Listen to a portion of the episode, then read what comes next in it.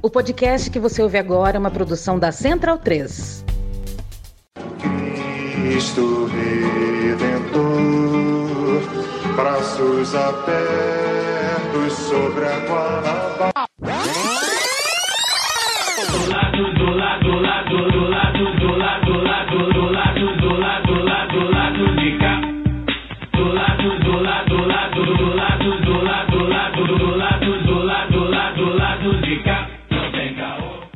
Momento, ouvintes da Central 3. Hoje é quinta-feira, dia 30 de novembro de 2023 e eu sou o Caio Belandi, direto do Saui Studio com o lado do B 298 chegando no seu feed.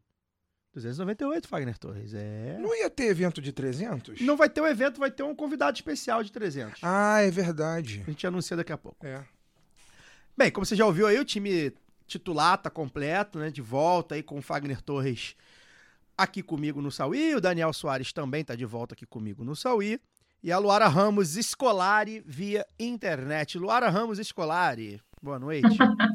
soube aí. Boa noite, cara. Eu soube aí que aconteceu um- algum evento no estádio do Maracanã ontem, mas eu não, não, não entendi o que, que foi. E nesse evento é, aconteceu um- mais um caso de intolerância religiosa, né? O atacante do Atlético Mineiro, do seu Atlético Paulinho, é, que é do Candomblé, né?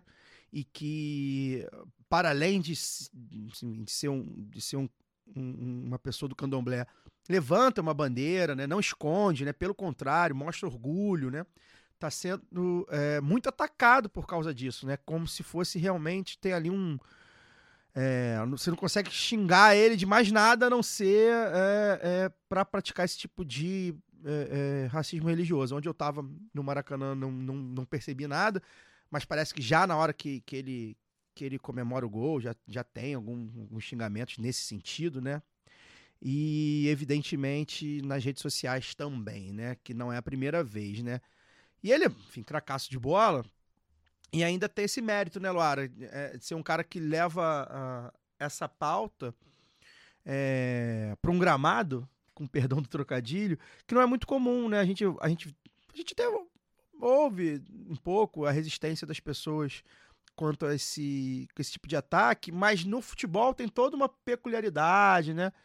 É muito por conta ah, ah, de uma certa religião que, que é a religião cristã protestante, que é muito forte no futebol, desde a época dos atletas de Cristo e tudo mais. Que foi fundado, por sinal, por um ex-jogador do Galo, né? João Leite é um. É, um dos É o, é o próceres né? do, um dos próceres É, do- dos atletas de, de Cristo. BH. Então eu queria que você falasse um pouco sobre isso também, né? Porque acho que com certeza você está orgulhosa aí duplamente aí do, do Paulinho. É, boa noite, Caio, Fagner, Daniel. É, realmente, assim, é, foi uma, uma noite para atleticano nenhum esquecer, né? É sempre, sempre legal, é, sempre bom ganhar, mas é sempre muito bom ganhar do Flamengo, ainda mais do Maracanã lotado. Mas sem entrar nesse Ah, clubismo, foi Atlético e mas- Flamengo ontem? E ainda, é, acho que não sei se você estava Ah, sabendo. Não, não vi. Eu não, eu não Eu costumo tava falar viajando a assim, trabalho, não. eu não, não Eu fiquei sou- sabendo, não. Eu sou uma torcedora bem mineira, viu, gente? Eu não costumo fazer provocações assim diretas, não. Geralmente eu coloco algumas coisas nas minhas redes, mas eu não sou essa torcedora. Eu sou uma chata da, da sabe, da porta para dentro, assim. É, mas, assim, é, não é a primeira vez que rola isso com o Paulinho, né? É, rolou recentemente, na entrada dele, é, durante o jogo da seleção, né?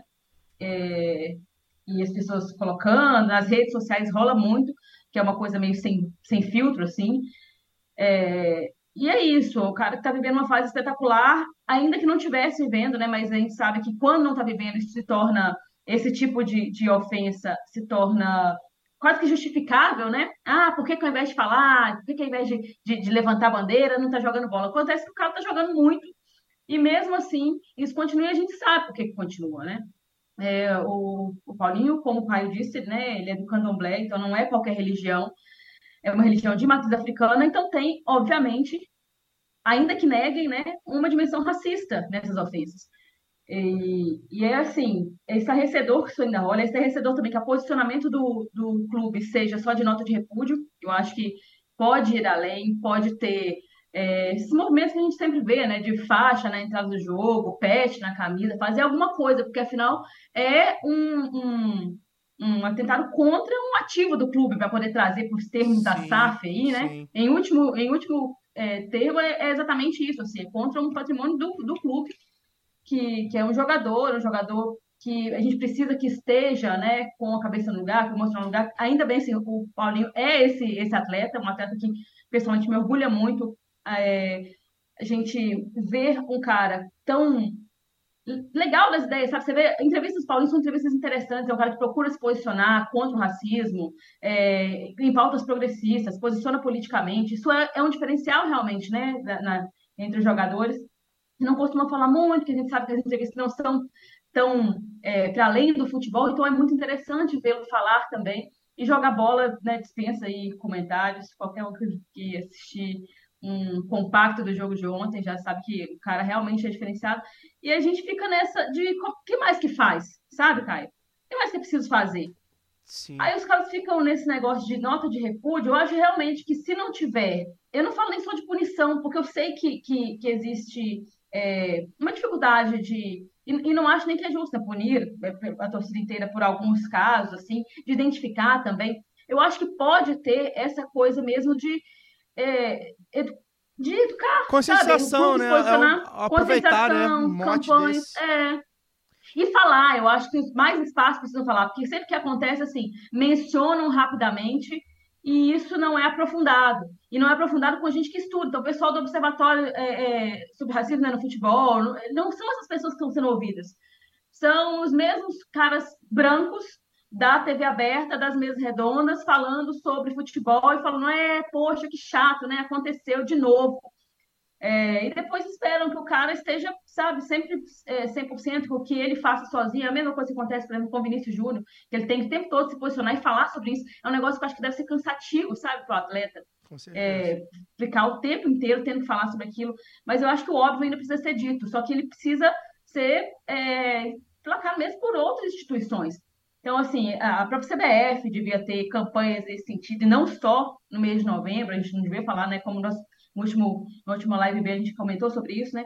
Não é para ser uma coisa só na- nas datas, isso é para ser falado o tempo inteiro. Porque isso atravessa o, o futebol, que é um, um- um esporte de massa, assim, e, portanto, um esporte também é, que, né, que sempre teve negros e negras, e e a torcida do Galo, como Minas Gerais, né, que é um estado que também recebeu é, muitos é, negros em, todas as- em toda a sua colonização ali, é um estado muito negro, então você olha para a torcida do Galo, é uma torcida muito negra também, e a gente fica perguntando como é que os caras vão, como é que os caras vão continuar escondendo esse tipo de coisa, sabe? Escondendo esse tipo de pauta como se fosse só um cardzinho, um postzinho, uma nota de repúdio que vai é, resolver a situação. E por mais que a gente fale, poxa, não, é, não vai resolver, é, outras coisas também demoram e tudo, mas tem que partir de algum lugar, eu acho. Sabe, a gente já viu algumas é, campanhas partindo da própria torcida que deram resultado.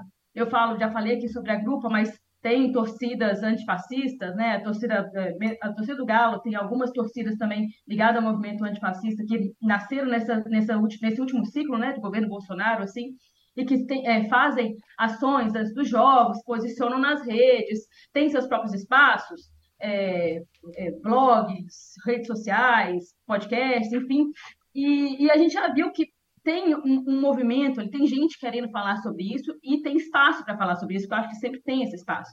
Então, eu espero que, que isso cresça, mas que o clube também, eu acho que é importante a, a instituição legitimar esse movimento, porque aí a gente percebe que é, não há mais tolerância, não pode mais haver tolerância com esse tipo de comportamento que é um absurdo, né? É um absurdo que, que não só que exista, mas que isso se repita e que nenhuma outra atitude seja tomada, né? Seja de, de conscientização, seja de punição. É isso, falou muito bem, Luara. Fagner, bem-vindo de volta. Muito feliz em ter aqui o amigo conosco novamente. Você que andou, enfim, com intermitências né, na presença aqui na mesa. Bem-vindo de volta. Obrigado, boa noite, bom momento aos ouvintes e às ouvintes, a, a Luara, Daniel e você. Pois é, eu nem lembro a última vez que eu tive aqui, que na verdade eu acho que eu tive aqui. Foi a semana depois da final da Libertadores. É, é verdade. Mas Aqui eu antes você não É, tinha eu vindo, venho, é, eu venho tendo uma vinha tendo uma falta de frequência, né, uma ausência aí no programa, porque eu estava ultrapassando aí por um momento difícil. É, não, não vou usar o microfone para fazer terapia, mas é só para é, dar uma justificativa, né? Os ouvintes e as ouvintes mais desavisadas aí que não porventura não tenham sabido, embora depois de uma semana eu, eu, eu falei sobre o assunto na minha rede social, né? A minha tia, que é a pessoa mais importante da, da minha vida, da minha formação, é, ficou doente no final do mês de setembro. A gente descobriu que ela estava com câncer e ela acabou falecendo no dia no último dia 14, né? 14 agora de novembro. Então é, foram aí 40, 45 dias aí de entre a descoberta da doença e, e é, o falecimento. E por isso eu acabei ficando muito afastado do programa nesses dois meses aí, desde, desde final de setembro até agora, porque ela não morava no Rio, ela morava no interior e eu eu acabei me dividindo esses últimos dois meses. Eu fiquei é, bem provável aí que entre 70% e 80% dos meus dias eu fiquei lá e do lado dela até o final. E, e o restante, quando eu precisava botar um pouco a cabeça para fora e respirar um pouco, eu, eu vinha para cá, passava uns dias e voltava. Mas aí agora acabou, enfim, no, no último dia 14 ela faleceu. É, acabou esse sofrimento que ela tava e, e agora a gente está de volta aí. É, a tendência é que torcer para que a vida se reorganize, para que a gente é, volte à rotina normal, a rotina que já está voltando. É, óbvio que a gente vai dar uma parada aí agora para o final do ano, porque a gente tem férias, mas a tendência é que pelo menos daqui até o final, até o último programa do ano, que essas faltas não, não sejam é, mais recorrentes, que eu consiga estar aqui com vocês debatendo os assuntos da semana. E levando a vida, reorganizando a vida. É... Enfim, como falei, não quero transformar o microfone em terapia, mas é isso, sim. Galera que está ouvindo, é, achei por bem dar uma satisfação da, das minhas faltas e dizer que, cara, aproveitem, aproveitem a vida, aproveitem as pessoas que vocês gostam. É, a gente já tá num momento propício, né? Que Natal, Ano Novo é o momento que costuma esse tipo de sentimento costuma se aflorar entre as pessoas, principalmente os aqueles que são cristãos, enfim, que se ligam na questão. É, mas aí, independente de religião, independente de qualquer coisa, Aproveite, se você gosta da, se você gosta de determinada pessoa, diga para a pessoa. Se você gosta de determinada coisa, faça aquilo que você gosta de fazer. Aproveite porque a vida é breve e a gente não sabe o que vem pela frente. Vamos lá. É isso, importante você dar esse relato, porque a gente sabe que aqui o, lado B não é um um ofício comum, né? Não é um trabalho como outros, assim, né? Então a gente é muito próximo dos nossos ouvintes, dos nossos amigos apoiadores e apoiadoras, né? Então acho que foi bom esse relato aí. Muita gente já também já te segue nas redes, já sabia. Enfim, bem-vindo de volta novamente. Vamos tocar. Daniel, antes de chamar, Daniel, vou fazer um parênteses aqui. A, a gente falou do jogo. É, eu fui no jogo ontem e encontrei, se eu não me engano, é Renato Martins. Eu não anotei, eu esqueci de anotar o nome dele. Ele me olhou no metrô, né, conversando ali sobre, sobre a, a, a partida, o Flamengo, os futuros. E ele, Você é uma pessoa discreta, fala baixo. É, falo baixo, né? Enfim, tranquilo. Imagina, depois de ontem, tranquilaço. E aí o cara, porra, tu tá falando aí, brincou assim comigo, Caio Belândia, lá do B. Eu falei, pô, sou eu, ele, pô, sou teu fã e tal. Então acho que era Renato. Um abraço pro Renato. Foi engraçado, porque logo depois o cara. Acho que não sei se ele ouviu o Renato falar meu nome. Aí o cara que tava do lado dele falou: Esse aqui é você? Abriu o Twitter, tinha um tweet meu falando do jogo. A gente não tá passando mais batido, irmão. É complicado, né? Ainda bem que, porra, eu sou um cara que não faço muita merda, não falo muita merda, só alguma. Só opiniões balizadas e. Pois é. Dani, bem-vindo de volta também, você que andou. É semana passada por causa de Flamengo. Flamengo. A gente né? aqui, todo mundo sabe que a gente aqui é liberado pelo menos algumas vezes na- durante o ano pra assistir os jogos Faltou eu ontem. É, no, no Mário é. Filho. E o Irlan também. É, queria, que você, Verdade. queria que você contextualizasse pra gente, né? Ontem à noite, com 100 anos de atraso, morreu o Henry Kissinger, né? Com 100 anos de idade, né? Ou seja, morreu com 100 anos de, de atraso.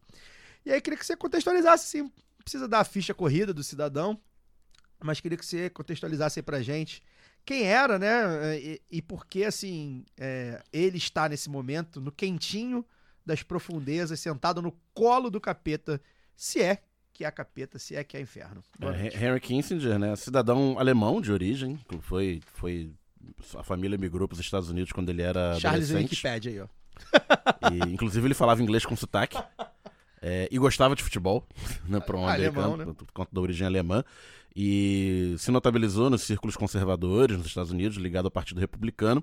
E em 1969, junto com, com a ascensão de Richard Nixon à, à presidência e toda a, a reação conservadora que isso, que isso representou naquele contexto dos anos 60 dos Estados Unidos, que vinha da questão dos movimentos dos direitos civis, né, da população negra, é, vinha do, do movimento de contracultura, né, dos hippies e tal. Houve uma reação conservadora muito forte que elegeu Nixon em 68 e o Kissinger é parte disso no Departamento de Estado do- dos Estados Unidos. E se por um lado ele ficou. é, e, ele, ele, ele sobreviveu ao próprio Nixon, né? O Nixon cai em 74 no escândalo do Watergate, é reeleito em 72, cai no, em 74, e o Kissinger é mantido no, no, no cargo de secretário de Estado, que é o equivalente a ministro de Relações Exteriores, né, para comparar com o Brasil, por o governo seguinte, do também republicano Gerald Ford. Ele só sai quando Ford perde a reeleição em 76. Ele se notabilizou muito pela questão da negociação da guerra do Vietnã, né, da, da saída da guerra, que foi uma grande derrota para os Estados Unidos nos anos 70, mas para a gente, e, e principalmente por isso, é, está nesse momento sentindo o calor do, do seu lugar no além.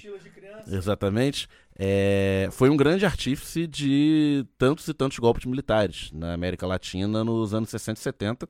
Isso não é teoria da conspiração, ele mesmo falava sobre isso, isso é documentado.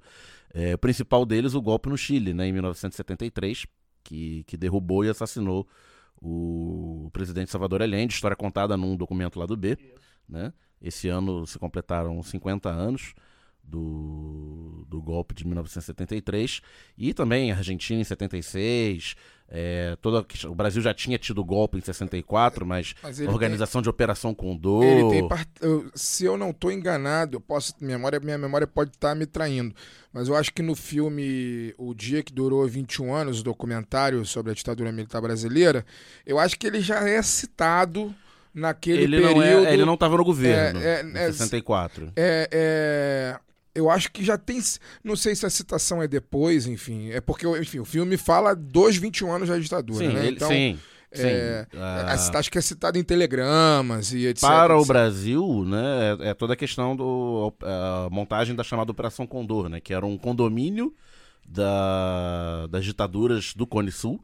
Né, naquele momento, ali, início dos anos 70, todos os, os países do Cone Sul debaixo de ditaduras militares, o Brasil, o, desde 64, o Uruguai a partir de 71, a Argentina, é, tem, um, tem um breve interregno democrático de 73 e 76, mas na, naquele final de 60 e início de 70 também vive um governo militar, o Paraguai desde os anos 50 e o Chile a partir de 73. Então seria uma colaboração dessas, dessas ditaduras militares sul-americanas é, entre si, né, com, com inteligência é, e para perseguição e eliminação da, da oposição de esquerda. E Departamento de Estado americano por trás disso, Henry Kissinger à frente. Então, a breve, a breve contextualização do trabalho do Kissinger no seu auge aí 50 anos atrás. É A atuação no Camboja, enfim. Não, isso pra ficar só na É, América só na Latina. América né? Latina. Sudeste Um dos Asiático tem. Provável- Se, os Estados- se a gente odeia os Estados Unidos hoje, ele é um dos É um grandes dos maiores desgraçados Já da história. tinha, né? É, não, o mas golpe. ele- ele- É aquela coisa que a gente, a gente vê o governo Biden aí que, tipo, pra por termos de política externa, há muito pouca diferença Nada, de republicanos quase. e democratas. Então o golpe de 64 foi durante a administração Johnson, um democrata. É, o embaixador era o mesmo que. Do, do- o embaixador e o secretário de Estado eram os mesmos nomeados pelo John Kennedy, que tinha sido assassinado um ano antes. Tem gravações, o Kennedy gravava, né, o que acontecia no Salão Oval.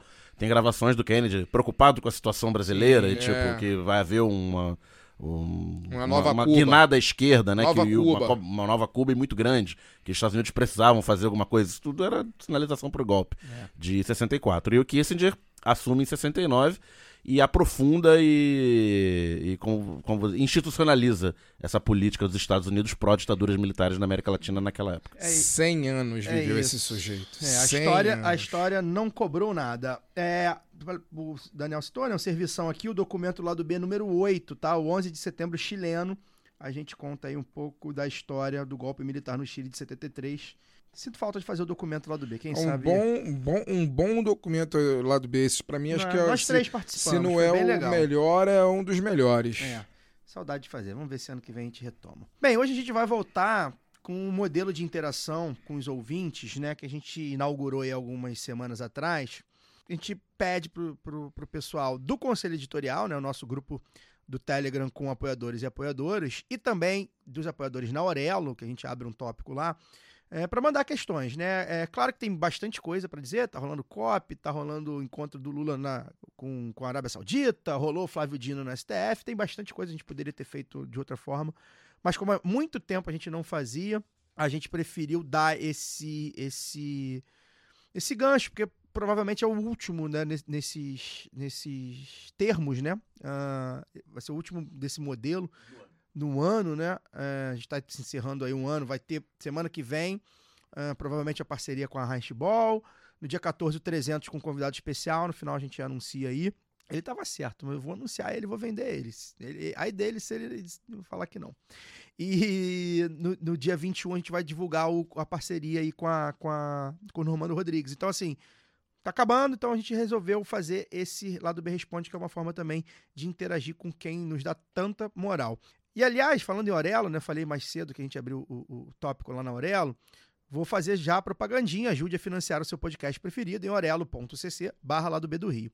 Por 10 ou 20 reais por mês, via Pix ou cartão de crédito, você nos ajuda a manter os conteúdos atuais e ainda consegue consumir alguns conteúdos exclusivos que tem lá e, por exemplo, também pode interagir com a gente, mandando a sua pergunta para essas edições aí do lado B Responder. Se você está meio quebrado, você pode baixar o app da Aurelo e ouvir gratuitamente o lado B e outros podcasts que quiser e ainda remunera a gente. É, a gente sempre pede para você testar a Aurelo, é o melhor app de podcasts do Brasil. O lado B também aceita doações avulsas via Pix para lado B do Rio, arroba yahoo.com. Bem, a gente selecionou aí algumas perguntas, né, para a gente bater um papo aqui ah, sobre elas, né, um mote aqui para a gente iniciar o nosso papo. E a pergunta do Jimmy Graciano, camarada de lá de São Paulo de muito tempo, apoiador de longo tempo ah, ah, do lado B, mandou aqui pra gente, né? Até que ponto vamos aceitar a institucionalidade em relação a genocídios? Pouco se fala da situação dos Yanomami depois de o governo ter agido no começo do ano, ou da responsabilização dos integrantes do governo Bolsonaro. Por outro lado, o STF debateu o marco temporal como se fosse algo aceitável dentro de uma democracia. Luara, é, a gente.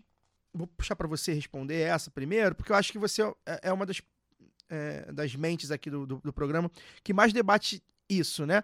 Como trabalhar a política, como trabalhar a, a nossa sociedade, como trabalhar as- os nossos avanços também entre a gente, né? A gente poder fazer esses movimentos, né? Para não deixar na mão do STF, para não deixar na mão do juiz. A gente falou, inclusive, acho que vem bem a calhar também, que a gente falou, comentou isso no grupo essa semana, né? É, o Flávio Dino não vai salvar a gente no STF, né? Então, acho que é um pouco disso que eu acho que, que o Jimmy quer saber, né? Como é que a gente pode trabalhar é, sem esperar aí a canetada de juiz, ou sei lá, projeto de lei de um deputado de Salvador que vai ter que passar pelo Congresso. Então, é, eu já vou começar pelo, pelo final, né? Poderia falar, tu fazer uma explanação aqui e dizer, então, gente, movimento social. Movimento social, organização, porque a gente é, elege um governo progressista minimamente, mas isso não é um governo que não erra ou que vai responder diretamente a gente e principalmente não vai responder pressão em rede social. Eu fico, eu sinto risada quando acontece é, alguma coisa absurda, o Brasil é um país de muitos absurdos, e as pessoas vão lá e marcam Flávio Dino, marcam o Ministério Público, marcam lá no, Twitter. Eu sempre, cara, é, é, é, impressionante, assim. É um negócio que me tira muita risada, mas é aquela risada de nervoso, porque eu, eu entendo, assim, que as redes, elas dão essa sensação de que a gente está participando, mas a verdadeira participação se dá com a organização, se não tem outro jeito, sabe? É você juntar com mais gente ali e é, traçar estratégias, sabe? Qual que é o objetivo? E que a gente, quando a gente fala em, em, naturalização desse genocídio, e é um negócio que parece que faz parte da é, tradição brasileira, né? A gente vai, como são muitos absurdos, como eu disse, parece que vai ser atropelado por essas, por, é, pelo genocídio, pelos golpes, enfim, da vida do, dos governos que passam, inclusive os que a gente ajuda a eleger. É, não dá para ter essa ilusão, sabe? De que as coisas vão se resolver de cima para baixo. Porque elas acontecem na nossa realidade, está mais perto da gente do que a gente imagina. E, e aí a gente pode citar, né, citaram é, Yanomami, e, e, que a gente já não ouve falar, então, mas podemos citar também o Passão no Rio de Janeiro. Hoje o lado B mesmo retweetou a Cecília Oliveira, né, do Intercept, falando sobre esse terraplanismo no, no, sobre quando a gente fala de segurança pública, né? É, e nesse governo isso também acontece. Como é que a gente pressiona isso, né? Como é que a gente se organiza para isso? Então, tem que partir mesmo de, de, de uma pressão social, de um movimento social organizado. É, acho que, que não, não dá para poder ficar criando mais essa ilusão de que, mesmo quando, quando acerta, sabe, Caio? Mesmo quando o governo acerta, acho que a gente tem que estar sempre tensionando, porque nós estamos, passamos por um período tão difícil no governo Bolsonaro, uma coisa que, por mais que a gente lá atrás falasse é, que tudo isso aconte, ia acontecer, e aconteceu até pior, é, tendemos agora talvez a falar, ah, não, agora está nas mãos de, né, agora o governo toca, tem realmente gente competente lá, mas essas pessoas competentes também erram. E é preciso que a gente esteja vigilante do lado de cá, organizados também, para que esses erros não passem, não sejam naturalizados e não sejam perpetuados. Então, quando a gente fala de, de, de genocídio, de genocídio da população, né, da juventude negra, é, genocídio indígena, isso é, muitas vezes passa, né? Passa como notinhas ali na mídia tradicional, mas não pode passar pela gente aqui que quer nadar contra a corrente, né? A gente que quer fazer comunicação contra-hegemônica.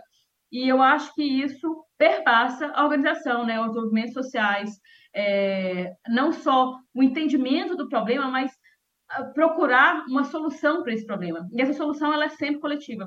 É a mais difícil, né, lidar com, com gente com mais opiniões e, e, é, é, e organizar essas opiniões, táticas diversas, é o mais difícil.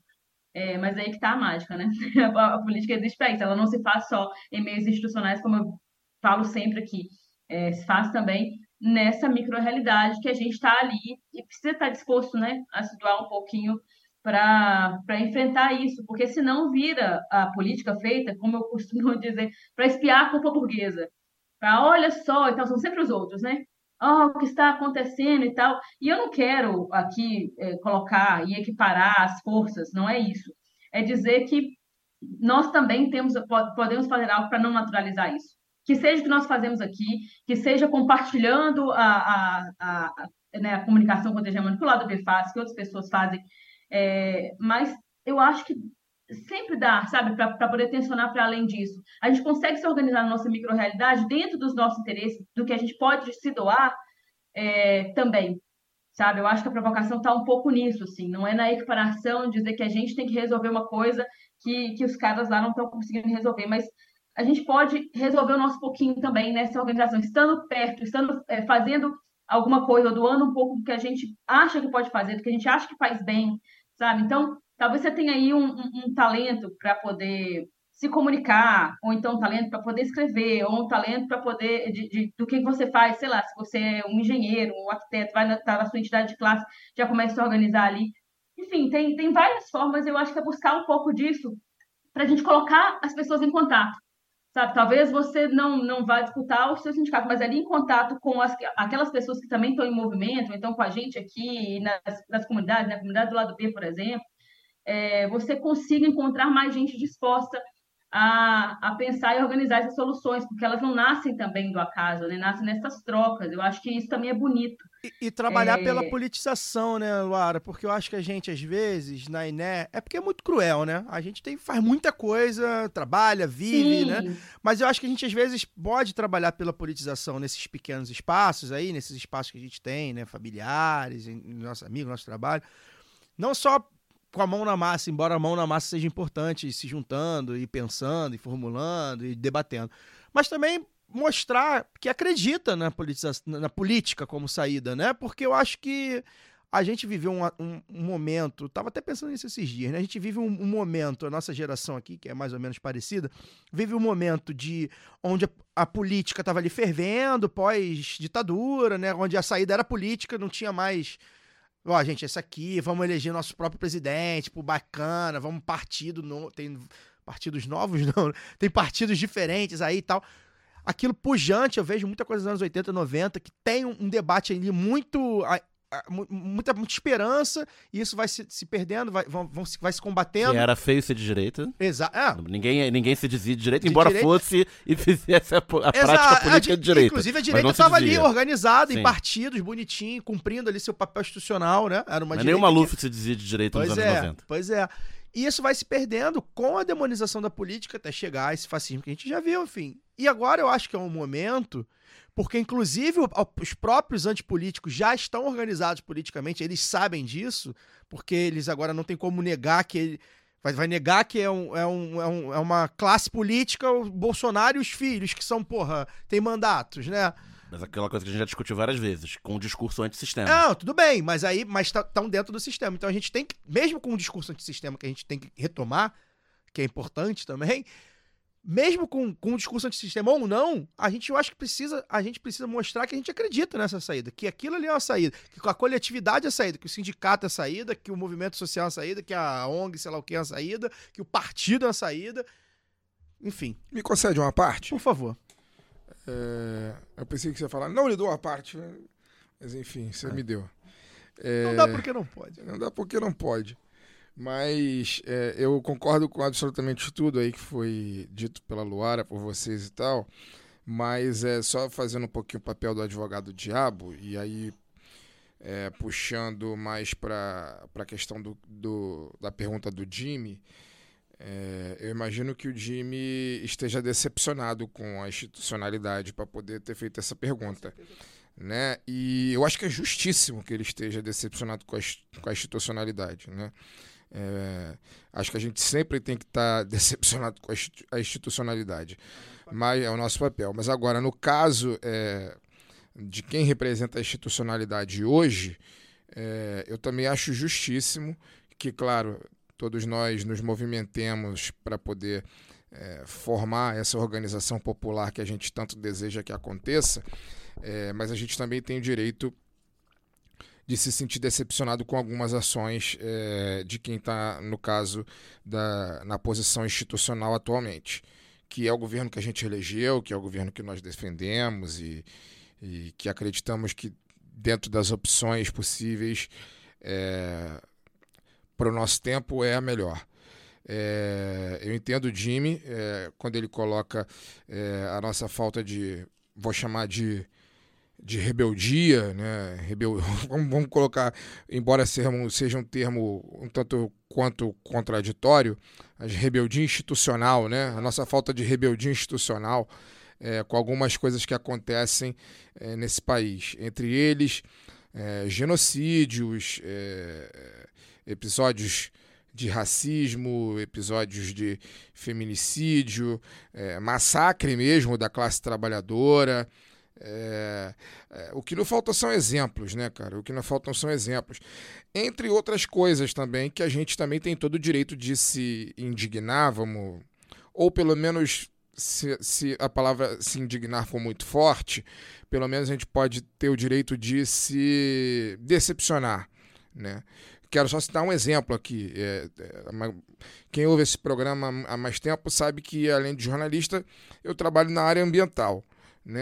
É, e, e aí eu vou trazer um evento, um vou, vou- citar uma questão ambiental é, no meu exemplo. Né? A gente, há coisa de 15 dias aí, é, nós vivemos, e parece que já vamos viver de novo agora em dezembro, um dias de extremo, extremíssimo calor no país inteiro. Né? Extremo calor não foi em uma região específica, foi no país inteiro.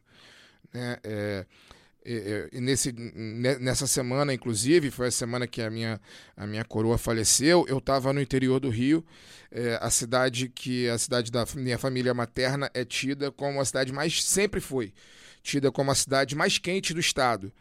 É, e nesse dia, que foi o dia que a minha coroa faleceu, é, na hora que eu fui visitá-la no hospital, à tarde, é, o termômetro estava marcando 47 graus. O termômetro. A sensação térmica certamente passava de 60. Eu nunca senti tanto calor na minha vida como naquele dia.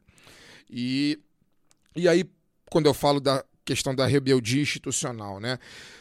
Era sabido que, que essa onda de calor aconteceria no país inteiro pelo menos 10 dias antes dela iniciar. Isso já era dito, né? Já era sabido. É, e eu, particularmente, os confrades aqui, a Luara, me corrijam se eu estiver errado, se eu estiver desinformado. É possível, até porque eu estava muito envolvido com as questões de saúde na família. É, mas eu não, eu, eu não vi. Embora eu sempre, embora eu, eu, eu fique é, muitas vezes assoberbado, seja de trabalho, seja de problema familiar, eu me considero uma pessoa bem, bem informada apesar disso tudo. Eu não vi nenhum movimento do governo federal no sentido de minimizar previamente os efeitos que a onda de calor traria para a população, sobretudo a quem a gente sabe que é a população mais precarizada, que sofre mais, a população mais pobre, a população negra, que é a população mais normalmente massacrada e que num estágio de calor absurdo, né, é, é, precisa de mais suporte. E aí alguém pode me dizer, ah, mas pô, não sei, não é papel do, não é papel do, do, do governo federal, é, quem tem que distribuir água nas ruas é a prefeitura, quem tem. Eu, eu sei de tudo isso, gente. Eu sei de tudo isso. Mas isso não impede, sabe, que alguém bote a cara, o Ministério do Meio Ambiente ou a própria Presidência da República, bote a cara, faça um pronunciamento na- oficial, nacional, de um minuto, dois minutos, falando, ó, está... porque eu acho que isso, além de tudo, aproxima o povo da institucionalidade, né? É estratégico, e acho que é, do ponto de vista da comunicação, acho que ainda é estratégico. Você botar a cara na televisão e falar, ó, entre os dias de X e Y, é, o Brasil sentirá os efeitos da crise climática, está previsto que as temperaturas ultrapassem os 45 graus, então beba água, é, é, se mantenha o máximo possível em ambiente climatizado, é, não tome sol a partir das 10, sabe? Sim. Esse tipo de coisa, Sim. esse tipo de coisa que não só Um pronunciamento Não da só- TV já poderia. não só comunica a população e dá e mais do que isso, comunica a população e dá dá para a população a dimensão que o que a gente está vivendo do ponto de vista eh, ambiental é grave. É grave. Não é não é normal assim. Não é normal a gente ter temperaturas no, em, na- em plena primavera como eu tive há 15 dias atrás, de 47 graus, com sensação de 60. A gente não pode, a gente que eu digo povo, né, a população de uma maneira geral, a gente não pode viver a vida normalmente como se isso fosse normal, porque não é. Então a gente tem que comunicar de uma maneira que mostre a dimensão da gravidade do que a gente está vivendo enquanto sociedade. É muito grave. Ah, é, é, Fagner, ah, Fagner, mas isso não vai fazer com que é, as pessoas. Tá, eu dar um exemplo, tá? Isso não vai fazer com que as pessoas fiquem. Tomem um banho mais curto do que o normal. Cara, não é isso que eu quero. Não é, não é isso que eu quero. Até porque o meu banho, o banho de qualquer pessoa aqui, não, não tem o 0,1% do impacto do, do gasto da do gasto que o agronegócio, por exemplo, tem, né, é, da água. Mas eu acho que é isso, assim. Eu acho que isso não só comunica e aproxima a população para que a população perceba que, porra, não, temos um, um, governo que de alguma forma está pensando na gente, está é, informando a, a, gente do que está do que está acontecendo, como conscientiza né? Como conscientiza para as coisas que a gente muitas vezes é levada a encarar como se fosse normal e que na verdade não é. E a gente nem está pedindo muito, não está falando sobre combater o agronegócio, a gente está falando esse é de outro medida, papo. é, esse, esse é outro papo. papo. Não, e pode ter anunciar medidas simples de mitigação. Exatamente. Tipo, e assim, o, o governo federal. O Ministério do Transporte liberou crédito para climatização de frota esse, de sim, transporte. Esse governo federal pode, inclusive porque no dia 9 de, de janeiro reuniu os 27 governadores esse governo federal foi eleito né, em termos de, é, de, de frente ampla. Esse é um governo que pode chamar responsabilidade para coisas que não necessariamente são da de caráter do governo federal. Sim, e, sim. A gente espera sim. que ele faça isso também. A, a, gente espera, que, a gente, a gente espera que ele faça existem isso. ações que, que contribuem indiretamente. Se você não falar, climática. ninguém sabe, amigo. Exatamente. Mas, Se você tipo, não falar, ninguém sabe. Ninguém sabe. Tem que Eu bater tenho- o bumbo. O, o, o, o, Tem o todo meu, o um meu esforço de chefe investimento em energia mal, O renovável. meu chefe fala uma coisa que pra mim é a maior verdade, seja no mundo corporativo, seja na vida pessoal e tal. Meu irmão, não adianta você botar ovo, você tem que cacarejar muito alto, amigo. Se você não cacarejar, ninguém sabe que o ovo tá ali. E é isso, cara. É, e eu acho que o governo federal foi muito mal nesse episódio. Muito mal. E a gente e é isso, a gente esperava mais, né? A gente esperava. A, Mari, a, a- a gente tem a Marina Silva como um, um grande. E uma agiu, grande guardiã. Caio. É, não, e agiu quando é, o- o- no episódio né, da, da, da vítima lá que que faleceu no show da, Reagiu, da né? Taylor Swift, agi- reagiu no momento em que a pessoa, o cidadão ali era consumidor, né? Isso. Isso também eu acho que é bem marcante, assim, Sim. não, não, não agiu para falar com cidadãos, para poder é, proteger cidadãos. Isso. E daí que vem, eu acho, também a minha birra, assim, eu, eu né, todo mundo que ouve lá do B sabe, eu sou petista, é, mas eu, eu tenho essa, essa uma consciência, né, pessoal, assim, que é preciso ter, um, saber os limites, sabe? Da, da Luara, que é cidadã para além de, de, de, ser petista também, saca? Que, que para a gente co- conseguir cobrar o que, que é de cada um ali. Por isso que eu estou sempre tensionando do que, que eu posso fazer como cidadã e o que, que eu posso fazer como eh, filiada a um partido político. Porque eu posso deixar de ser filiada ao partido político em algum momento, mas eu nunca vou conseguir deixar de ser cidadã. E aí, eu sempre trago para essa responsabilização aqui, porque eu acho que ela cria senso de responsabilidade. Para a gente não cair no final da conversa, aquela conversa né, ali que você está, vou- ah, mas poxa, é muito difícil e tal, então não tem o que fazer. E aí, nem que seja minimamente formular, assim, porque esse não tem o que fazer, para mim, ele, ele existe justamente na, na, na falta de ciência e responsabilidade. Como eu não tenho como fazer e tal, então, então eu não vou pensar, não vou sonhar, não vou é, me colocar em contato com mais pessoas que, poss que possam ajudar isso, a, a tornar isso realidade, é, que eu acho que é o mais importante, sabe? Porque quando a gente faz isso, quando a gente chega nesse outro ponto, assim, de comunicar, de, tá eh, de, de falar, eh, de propor até, né, não só de reagir, eh, nós conseguimos fazer esse contraponto ao que é naturalizado. Que eu acho que o grande problema dessa naturalização é porque a gente já tá tão, fica tão cansado, assim, né, ver tanto absurdo que a gente fala, pô, então não tem o que fazer. Se o agronegócio é tão maior que eu, então eu vou viver aqui o quanto dá ideia e aí para as futuras gerações eles que se, que se, eles que se virem. Só que isso está chegando cada vez mais rápido. Eu acho que a grande pauta mesmo, a gente já falou isso aqui em alguns, alguns episódios, é, o, o grande, a grande pauta mesmo da nossa geração, o grande desafio é essa transição energética que está acontecendo sem que a gente entenda como é que ela até começou. Então, quando se fala em mercado, as pessoas estão tá, tá familiarizadas com isso, sabe, com o mercado de carbono, o que, que é isso, é, agora com a COP28 na, lá, né, pensar que qual que é o desafio de, de ter uma empresa do tamanho da Petrobras, mas para onde que vai esses acordos todos que se fecham, sabe? do mercado de carbono, da Petrobras, é, quando se, se vende ou não blocos ali de exploração do petróleo, para onde que vai esse dinheiro? A gente falou, eu me lembrei, lembro sobre isso, já estou entrando aqui, já que o, o, o Fagner trouxe o, tópico do, do clima, né? Mas eu me lembrei da conversa com o Beto Palmeira, do, do MPA, né, do Movimento de Pequenos Agricultores, em que a gente falava, não basta a gente é, aumentar salários, as pessoas terem condição de comprar é, é, alimentos, se elas não comprar alimentos só nesses atacadões. Você está enriquecendo esses caras, sabe? E o, o, alimento de qualidade. Acabar de aprovar mais um PL de veneno no Brasil. Entendeu? A gente precisa estar organizado para fazer essa, essa pressão. Você sabe que isso também é um genocídio em curso. Né? Matar o povo de calor e de veneno também é, é, é genocídio.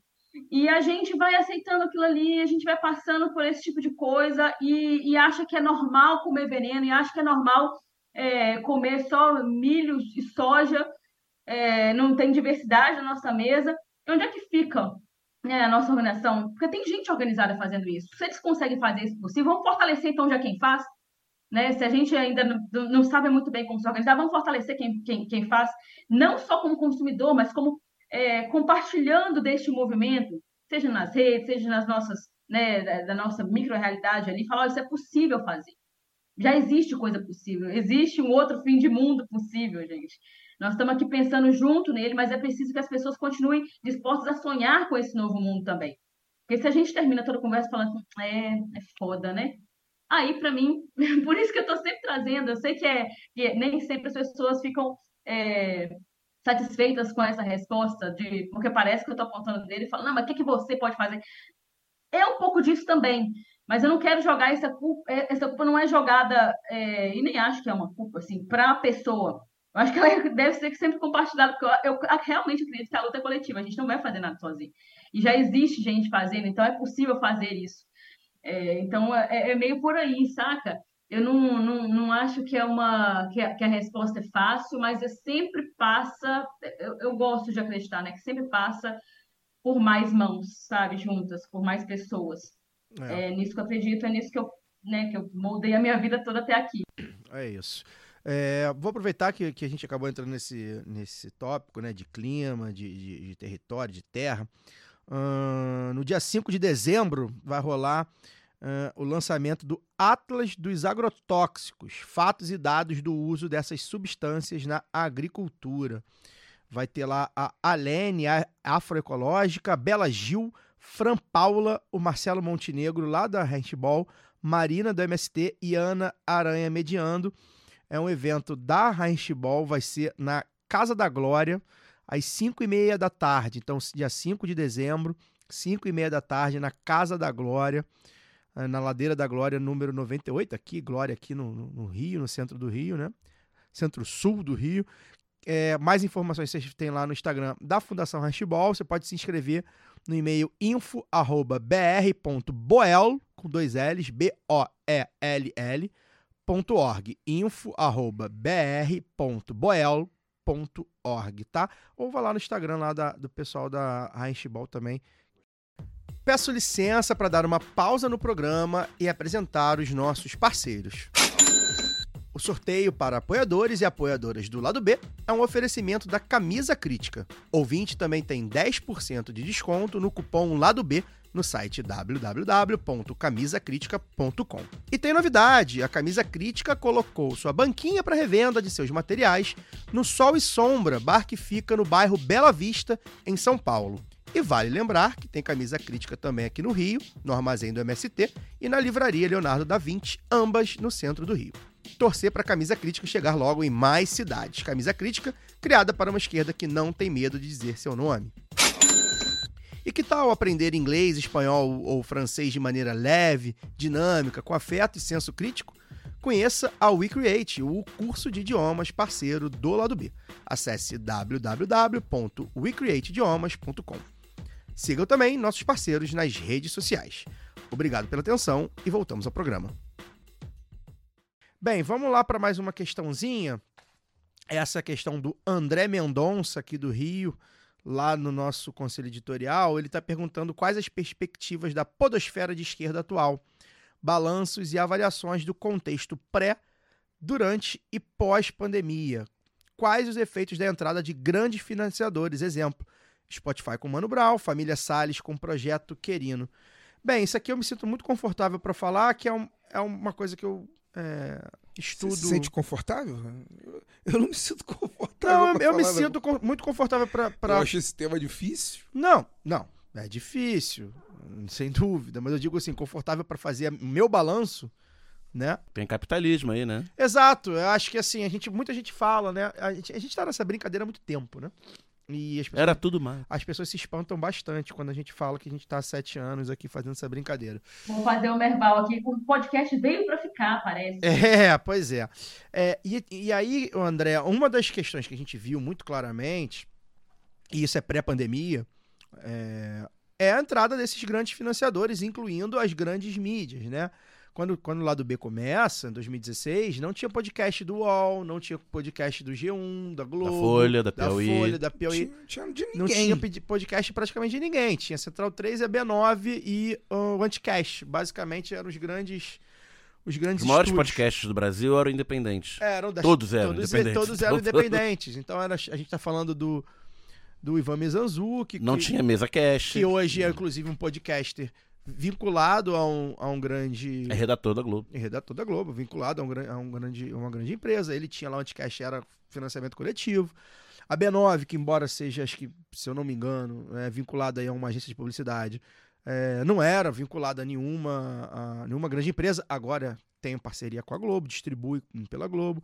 Né? O próprio Spotify, nem já tinha Spotify, mas o Spotify não tinha podcast. Houve um tempo, o pessoal que está vendo a retrospectiva aí né, né, do Spotify nesses dias, houve um tempo que o Spotify não tinha podcast.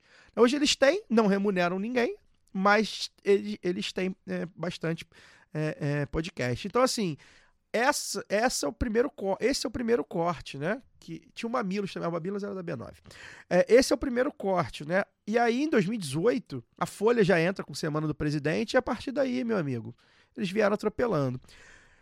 Para a questão da podosfera de esquerda, a gente foi muito eclipsado, eu falo pelo lado B, mas eu acredito que outros companheiros aí do Vira Casacas, enfim, de, de, de outros podcasts também que normalmente a galera nos ouve, é, que ou- ouve, normalmente ouve a gente e ouve outros podcasts de esquerda independentes também, acabaram sendo eclipsados por pod, é, é, podcasts mais voltados ali às ações mais progressistas, né? Da própria revista Piauí, que é uma. A gente precisa entender que a revista Piauí é uma grande empresa, gente. É um, é um dinheiro infinito bancada por um- um- uma família de banqueiros, né? É, é é muita coisa que isso. é, A Piauí faz um jornalismo diferente, acho que a Piauí tem bastante diferença para outras, mas ela ainda é uma empresa grande de comunicação é, vinculada a um banco. Não ironicamente, né? o dinheiro do cara é o dinheiro do banco, né? E ela entra, né, com a própria revista Piauí, que vem logo depois da gente e vai galgando, galgando, galgando espaço até chegar ao tamanho que é o Foro de Teresina, né? Que acho que agora até acabou, teve uma polêmica aí e tal. É de esquerda, né? o pessoal diz, é mais liberal, menos liberal, tudo bem, mas eles se posicionam à esquerda no, no debate público. O próprio Mesmo porque Spot- no Brasil, se você defende direito humano mínimo. É, pois é, você e não quer matar preto, e mulher e gay, você já é de esquerda. Pois é.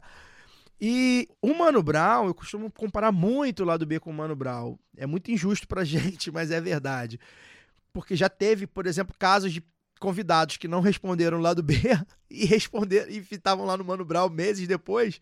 E aí depois responderam o lado B, assessoria, né? E aí quer marcar e tal. É uma deputada muito famosa em São Paulo que eu gosto muito. A assessoria dela ficou seis meses sem responder. Ela foi no Mano Brown. E aí depois respondi, gente, a gente pode, mas agora não tá dando. Vamos botar daqui, daqui a dois meses e tal. Ah, enfim, foi a assessoria Ah, dele, tá, Deleci tá, Brandão tá. também. Não posso, não devo nada a eles também, então posso falar. A assessoria Deleci Brandão não, não respondeu o lado B. O lado B queria ter entrevistado Deleci Brandão, entrevista foda, eu ouvi com o Mano Brown.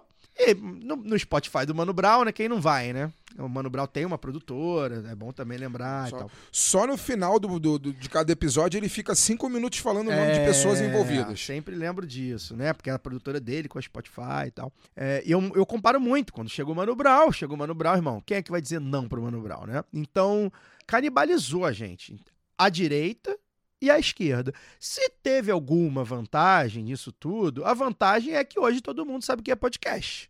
Então, se eu falo hoje na rua pra qualquer pessoa que eu faço um podcast, ela pode sacar o celular e falar: pô, me fala aí qual é o nome que eu vou agora olhar né? Isso já aconteceu comigo. Em 2017, Em 2017, a gente tinha que explicar o tinha que, que era explicar, podcast. Tinha que dizer que tinha que baixar no site da Central 3, tinha que explicar que era uma rádio online. blá, blá, blá. Então, isso po- popularizou, é uma mídia que veio para ficar. Inclusive, popularizou é, muito rápido, porque já i- i- i- imediatamente, quando ela populariza, ela vira videocast, mesa cast, que já é um negócio que a gente não consegue fazer por causa de grana também e tal. E tempo, né? A gente não faz só o lado B, é bom lembrar disso. A gente gostaria de todos nós aqui, acho que de ser remunerado o suficiente para fazer só o lado B. Não é o caso. Então, assim, o contexto é esse, né?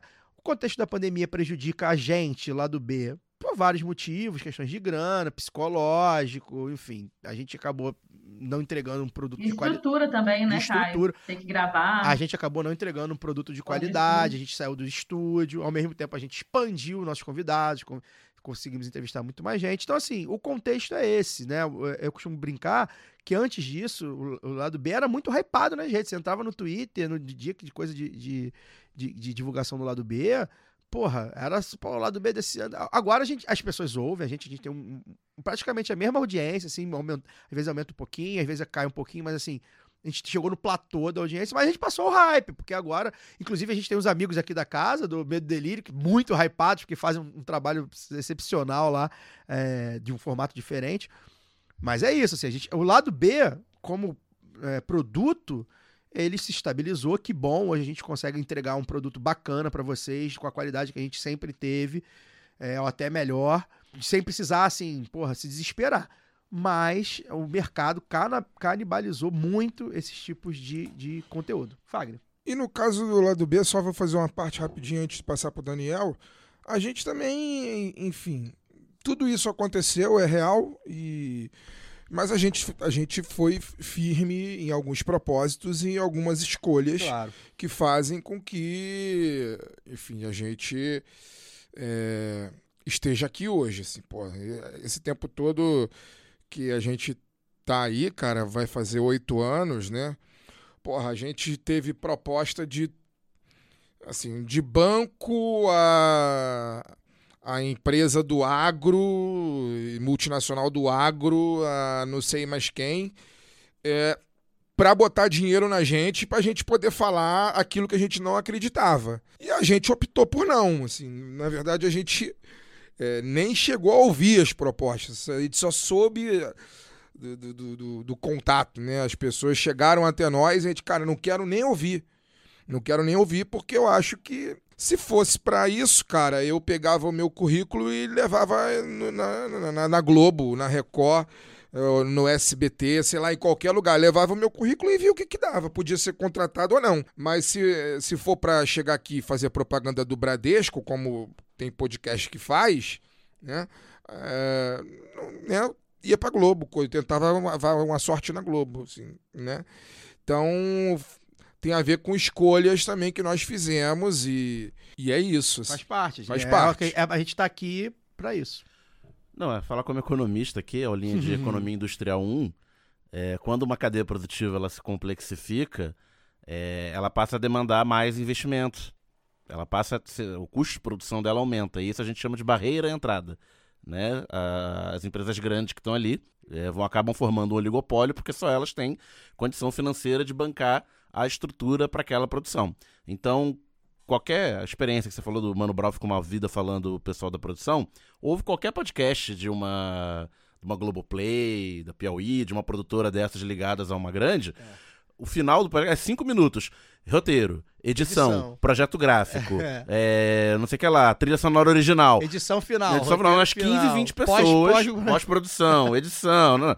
É umas 15, uma equipe de 15, 20 É. pessoas pra, pra fazer uma hora, 40 minutos, 50 minutos de podcast. Que a gente aqui somos nós quatro, a Giovana, o Rodrigo e o Cesarotti editando. É. E acabou. E, inclusive, a gente. A, a- opção que a gente faz, por exemplo, pra- pra tornar o lado B hoje mais, muito mais esse ano, né? Principalmente. Muito mais um bate-papo, né? Um, um- um grande comentário, né? Um Manhattan Connection ao contrário. É exatamente também por causa disso, assim. A gente não tem com- como pagar um exemplo, repórter pra ficar tem- seis meses em cima de uma reportagem. Exato. A gente fez o, docu- a o documento lá do B, se vocês olharem, é um produto muito artesanal, muito bonitinho, muito bem feitinho, muito honesto, feito de maneira honesta, por três pessoas, às vezes duas. né? Porque a gente não. A gente vai lá, eu, eu mesmo roteirizo, a gente mesmo fala, a gente mesmo edita, a gente mesmo. Então, assim, é, foi a opção que a gente fez. A gente consegue fazer mais coisa. A gente tem capacidade é, intelectual, vamos dizer assim, para fazer mais coisa. Daria para fazer. Mas a gente não tem. E, e, por exemplo, questão de entrevistado. Eu conto, porra, no. Você tem 500 entrevistados, cara, que, que a gente já tentou, mas o cara não pode estar aqui quinta-feira, sete da noite. Agora, tem outra questão também aí, isso que você falou agora no final.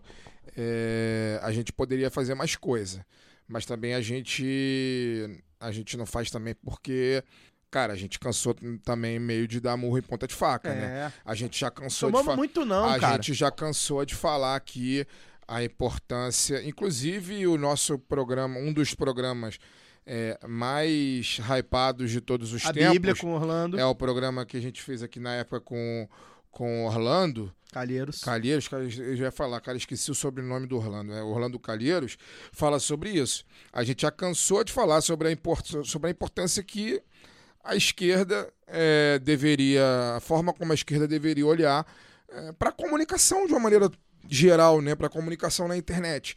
E a gente, cara, infelizmente, é, eu acho que, não sei, assim, eu acho que é, que as E- pessoas não têm. O, acho que, infelizmente, o poder instituído, as organizações é, mais voltadas para os direitos da classe trabalhadora, assim, infelizmente não, não, não, não, E, não, e isso, não é o lado B. numa época que não tinha nem opção. Exatamente. Porque hoje, hoje, hoje se o cara Exatamente. faz no Mano... Ah, pô, fui no Mano Brown, por que, que eu vou no lado B? Porque quem ouve o lado B vai ouvir Mano Brown. Eu acho que é, tá bom, é digno, é, faz sentido, né? Eu acho... Exatamente. Mas assim, numa época que não tinha Não Mano tinha Brown, opção, tinha só a exatamente. gente praticamente, com, Exatamente, com, assim, com outros... Todas as pessoas que nós entrevistamos aqui, nesses sete anos, foram entrevistas conseguidas absolutamente na raça. É. Absolutamente na raça. Ou então porque a gente falava aqui, alguém falava, ah, não, É. peraí, vou... vou Exatamente. Tinha isso. passava um contato. Passava lá. contato, Exatamente. ouviu, ah, não, peraí. É, todo o dinheiro que nós recebemos ao longo desse tempo todo de financiamento coletivo, é, financiamento coletivo nasceu e ele foi tocado esse tempo todo com base é, na nossa capacidade de tentar mobilizar as pessoas a, a, a, a pagarem né, pelo conteúdo. As parcerias que eventualmente a gente fez aqui ao longo desse período, a gente valoriza muito as, aquelas que chegaram até nós, mas, ela, mas, a verdade é que ainda é insuficiente para você, você poder competir e colocar é, e manter as figuras que se propõem a fazer um debate à esquerda progressista é, é, na arena pública ainda é insu- insuficiente para poder manter essas pessoas mobilizadas a fazer.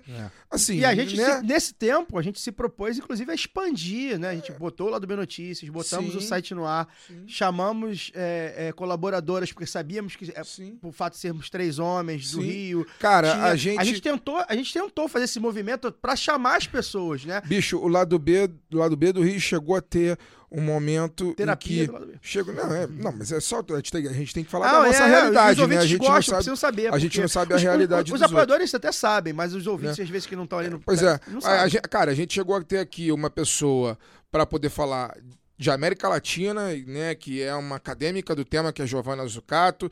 Chegou a ter aqui a Évila, que trazia muito a visão, é, uma visão que nós não temos aqui, que é a visão do Nordeste, a pessoa que mora no Nordeste, que tem a visão Ponto é, o outro ponto de vista dos trabalhadores de uma outra região, não su sudeste cêntrica, né? Essa- esse caso da Braskem aí que saiu agora, O- a exatamente. Bianca Pio fez pra gente O lado B foi, de... eu, eu falo sem nem- nenhum medo de errar. O caso Braskem, o lado B do Rio foi o primeiro veículo de mídia a repercutir isso nacionalmente. Eu falo sem medo de errar. É, seja na grande, Pio na grande mídia, Grande ou- seja na grande mídia ou na mídia alternativa. no Foram três, três quadros Tre- da foram, Bianca Pio foram do três, lado B três Notícias. programas do lado B Notícias.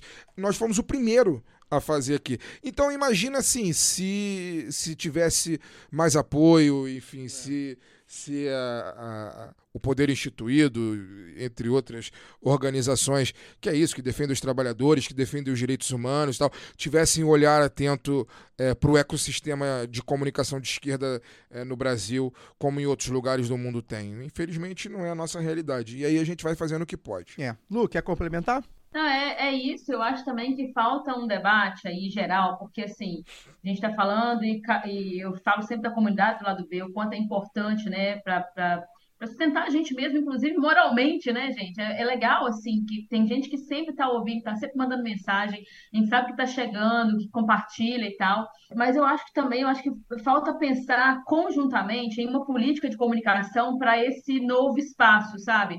Da, da produção é, em áudios, podcasts, dos mesa-cast, videocast também, mas eu falo da comunicação, porque nós já tratamos aqui há pouco tempo sobre o pé das fake news, né?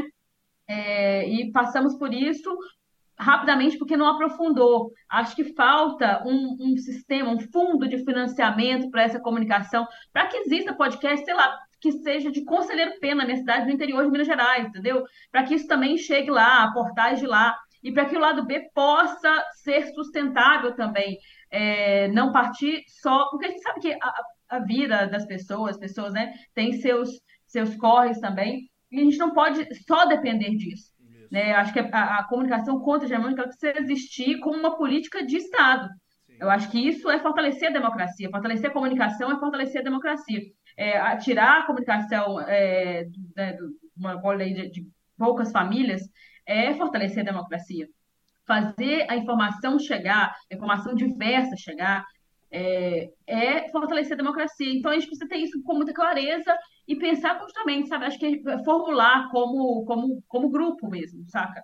É, porque tem coisas que são próprias da mídia podcast. É, eu mesmo é, não, não era uma ouvinte de podcast até começar a fazer podcast e hoje é, eu, eu acho que eu, eu tenho que ficar me, me monitorando assim, porque eu vou ver, eu, é, eu às vezes nem ouço mais tanta música, eu ouço muito mais podcast, faço quase tudo ouvindo podcast. Realmente virou uma, uma mudou o meu, meu hábito, assim, porque é uma coisa que você consegue fazer é, eu, eu acho até legal, sabe? Porque começou, eu comecei a pensar na experiência dos ouvintes, na experiência dos usuários, da forma como eu ouço também. Então, muito do que eu faço, do que e do que eu tento fazer, passa por isso. O que, que eu gostaria de, de ouvir? Como é que eu gostaria de chegar naquelas pessoas ali e como eu interajo com elas nas redes também? É, então, acho que, que é muito legal essa pergunta. Eu acho que é legal também a gente pensar em mais formas. Foi uma coisa que, quando eu comecei a pensar é, nesse debate né, de um fundo para comunicação, para comunicação contra-hegemônica, para comunicação de, nessas pontas, assim, né, nos interiores, enfim, é, faz a cabeça da gente explodir e pensar nessas possibilidades, porque elas estão aí, elas existem, a gente vai precisar enfrentar algumas, né, os conglomerados de, de comunicação, mas eu acho que sempre foi assim também, né, faz parte da, da luta, e na verdade me encanta muito quando a gente começa a pensar nessas possibilidades. Caramba, existe gente ou disposta a ouvir, existe gente disposta a debater. Isso é legal. Isso não pode ser uma, assim, não, não, não pode ser um, um negócio para poder fechar as coisas do ah, eu só ouço esse ou então, porque eu também vejo esse movimento, sabe, de fã clube. Eu acho engraçado, mas é, eu acho que ele mais maltrata a podosfera de esquerda do que realmente é, amplia a visão, inclusive para a gente discordar, para a gente debater mesmo, que eu acho que é o grande, grande lance, porque, pelo menos aqui no lado B, eu sempre falo isso, eu confio demais na audiência do lado B, eu acho que é uma audiência qualificadíssima, então me sinto muito à vontade desde que vim para cá, é, para conversar com todo mundo, porque eu, eu brinco sempre com isso, né? A única, o único compromisso que eu, a única é, opinião que eu tenho compromisso de formar é a minha, porque eu sei que a audiência do lado B consegue filtrar muito bem tudo que se discute é, aqui e, e, em outros é, podcasts que ouve e tudo mais. E, e, é isso que eu acho que a gente tem que buscar, sabe? Essa, essa diversidade, não para canibalizar, como você falou, né, Caio, mas para que a gente consiga ampliar essas vozes, né? Colocar mais gente para poder falar e ouvir, colocar mais gente em debate, mais gente se encontrando, fazer encontros não só do, do, do lado B, mas de uma galera, assim, né, que ouve, que está que tá fazendo. Criar mesmo um ecossistema, né? Exatamente, fortalecer esse ecossistema. É. E aí, principalmente, né, da, da podosfera de, de, de, esquerda, que eu acho que tem muita gente de qualidade fazendo coisa legal. E precisamos nos colocar em contato aí, galera. E, não e ficar, diferente, né? Eu é, acho que os nossos discursos, nossos, de outros podcasts independentes, é muito diferente do que a gente vê na, na, mídia tradicional, incluindo, inclusive, podcasts de esquerda. É muito diferente, porque eu acho que é do ponto de vista. A gente parte de um ponto de vista que, enfim, pessoas como. Eu não vou citar nomes, mas pessoas que estão aí é, na classe média hum, carioca e paulistana, sei lá, que nunca entraram no ônibus na vida, pode parecer bobagem, mas assim, faz muita diferença você saber que a pessoa que você tá ouvindo, que você eventualmente até discorde, mas que você respeita a opinião, porra, sabe qual é o, a linha 2 do metrô, entendeu? Sabe, sabe qual é o, o, o corre, né? Como o pessoal gosta de falar, a juventude. Sabe qual é o corre? É o mesmo corre, né? O mesmo, a gente tá no mesmo corre dos nossos ouvintes, né? É, pode- é, alguns vão ter trabalhos melhores remunerados, outros piores remunerados, mas nós somos trabalhadores iguais aos ouvintes. A gente não tem luxo, a gente não tem privilégio nenhum, né? E o cara, quando tá ouvindo alguém que é igual a ele, porra, pensar coisas que ele pensa, ou às vezes ele nem pensa, mas que pô, fez ele pensar, aquilo acho que comunica. É por isso que a gente tem esse fã-clube também, né, Luara? Porque é, o cara pode concordar com, com aquele comentarista que ele vê lá na Globo News, que, pô, fala coisas de esquerda bacana. Só que ele, esse cara, porra, não- nunca passou do túnel Rebouças, entendeu? Então, assim, é, é diferente, né? A gente. É, é, é o lugar de fala, né, mesmo, do trabalhador. Vamos botar assim. Só passou no carro da empresa. Pois é, o Literal, Soval até. passou pra ir pro Maracanã, entendeu? Porra, é Ou dif- pro Galeão. é, enfim, né? Então é, é diferente mesmo. E é isso, queria mandar um abraço pro pessoal do, que, que, que tem compartilhado aí com a gente o, o retrospectiva do, do Spotify, né? Spotify não remunera a gente, a gente é, gostaria que vocês ouvissem a gente pelo Orelo. Quem nunca ouviu pelo Orelo, pelo menos testa, gente. Pelo menos vai lá, vou, ah, vou baixar aqui vou ver. Ah, não gostei, tá bom, vou, vou tirar. Porque é isso também, né? É, é cruel. Eles vão alimentando a gente de uma forma que a gente não consegue nem falar assim, pô, vou ajudar meu podcast preferido a ouvir aqui. Pelo menos esse aqui eu vou ouvir pela Orelo, que é um, enfim, um aplicativo menor, com menos entrada e tal. É cruel, é muito cruel. Mas a gente conta com a ajuda de vocês. Vamos pro próximo aqui, que tem um pouco a ver. O Rodrigo Torrealba, de São Paulo, disse que gostaria de ouvir a gente sobre a questão envolvendo os jornalistas do Estadão e o Leandro Demori. Um abraço, um abraço, Torrealba. Acho que tem um pouco a ver. A gente continua um pouco aí nesse, nessa questão do, do observatório da imprensa, né? É, a grande imprensa se protege muito, né, Fagner? A gente tem visto aí é, essa cidadã aí que é editora do, do Estadão, ela que caiu pra cima, né? Depois de fazer Andresa uma análise, Matais. depois de fazer uma análise Podemos dar nome. sobre, sobre o Moro na eleição, você vê, né? Aí ela é promovida. É, eles se protegem bastante, Ninguém né? é promovido por acertar a análise. É, principalmente As pessoas são promovidas por analisar igual o dono do, É. do jornal. É isso. E acaba que te- tem uma super proteção um pouco, né? A gente sabe que é corporativista. é, E aí, enfim, só acabou sobrando pro, pro Demore como se fosse um Autopro- absurdo ele ser um... Auto, autoproteção é um. É um. Uma questão extremamente branca, cara. E como as nossas redações são extremamente Sim. brancas também, acaba né, é, é um, é um vício, é um vício branco. Coisa de branco, né? É coisa de branco a autoproteção. E como as nossas redações elas têm é, esse Pantone, né? A grande maioria tem esse, é, esse Pantone aí, então tá tudo em casa. Cara, pra, pra ser sincero, eu não acompanhei muito é, em detalhes esse tema, esse tema não. Eu soube do que aconteceu, né? Que é, é, envolveu inclusive o Leandro, De- o Leandro Demori também. Enfim, a Andresa Matais é, parece que foi.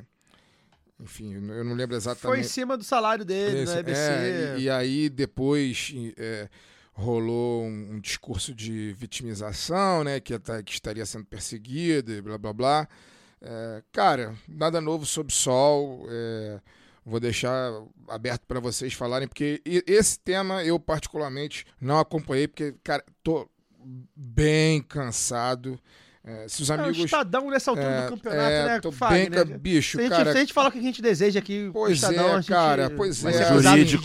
Em pleno jurídico 2023, cara, em ple- em pleno 2023, quem se informa pelo Estadão, Nem cara? bolsonarista se informa mais do Porra, Estadão, pô. bicho, Por que, que eu vou me pois informar? é, cara. E, então, assim, eu tô bem cansado é, sob- de falar desse assunto. Felizmente, o meu time tá numa excelente fase, então eu só tô usando rede social para falar de futebol.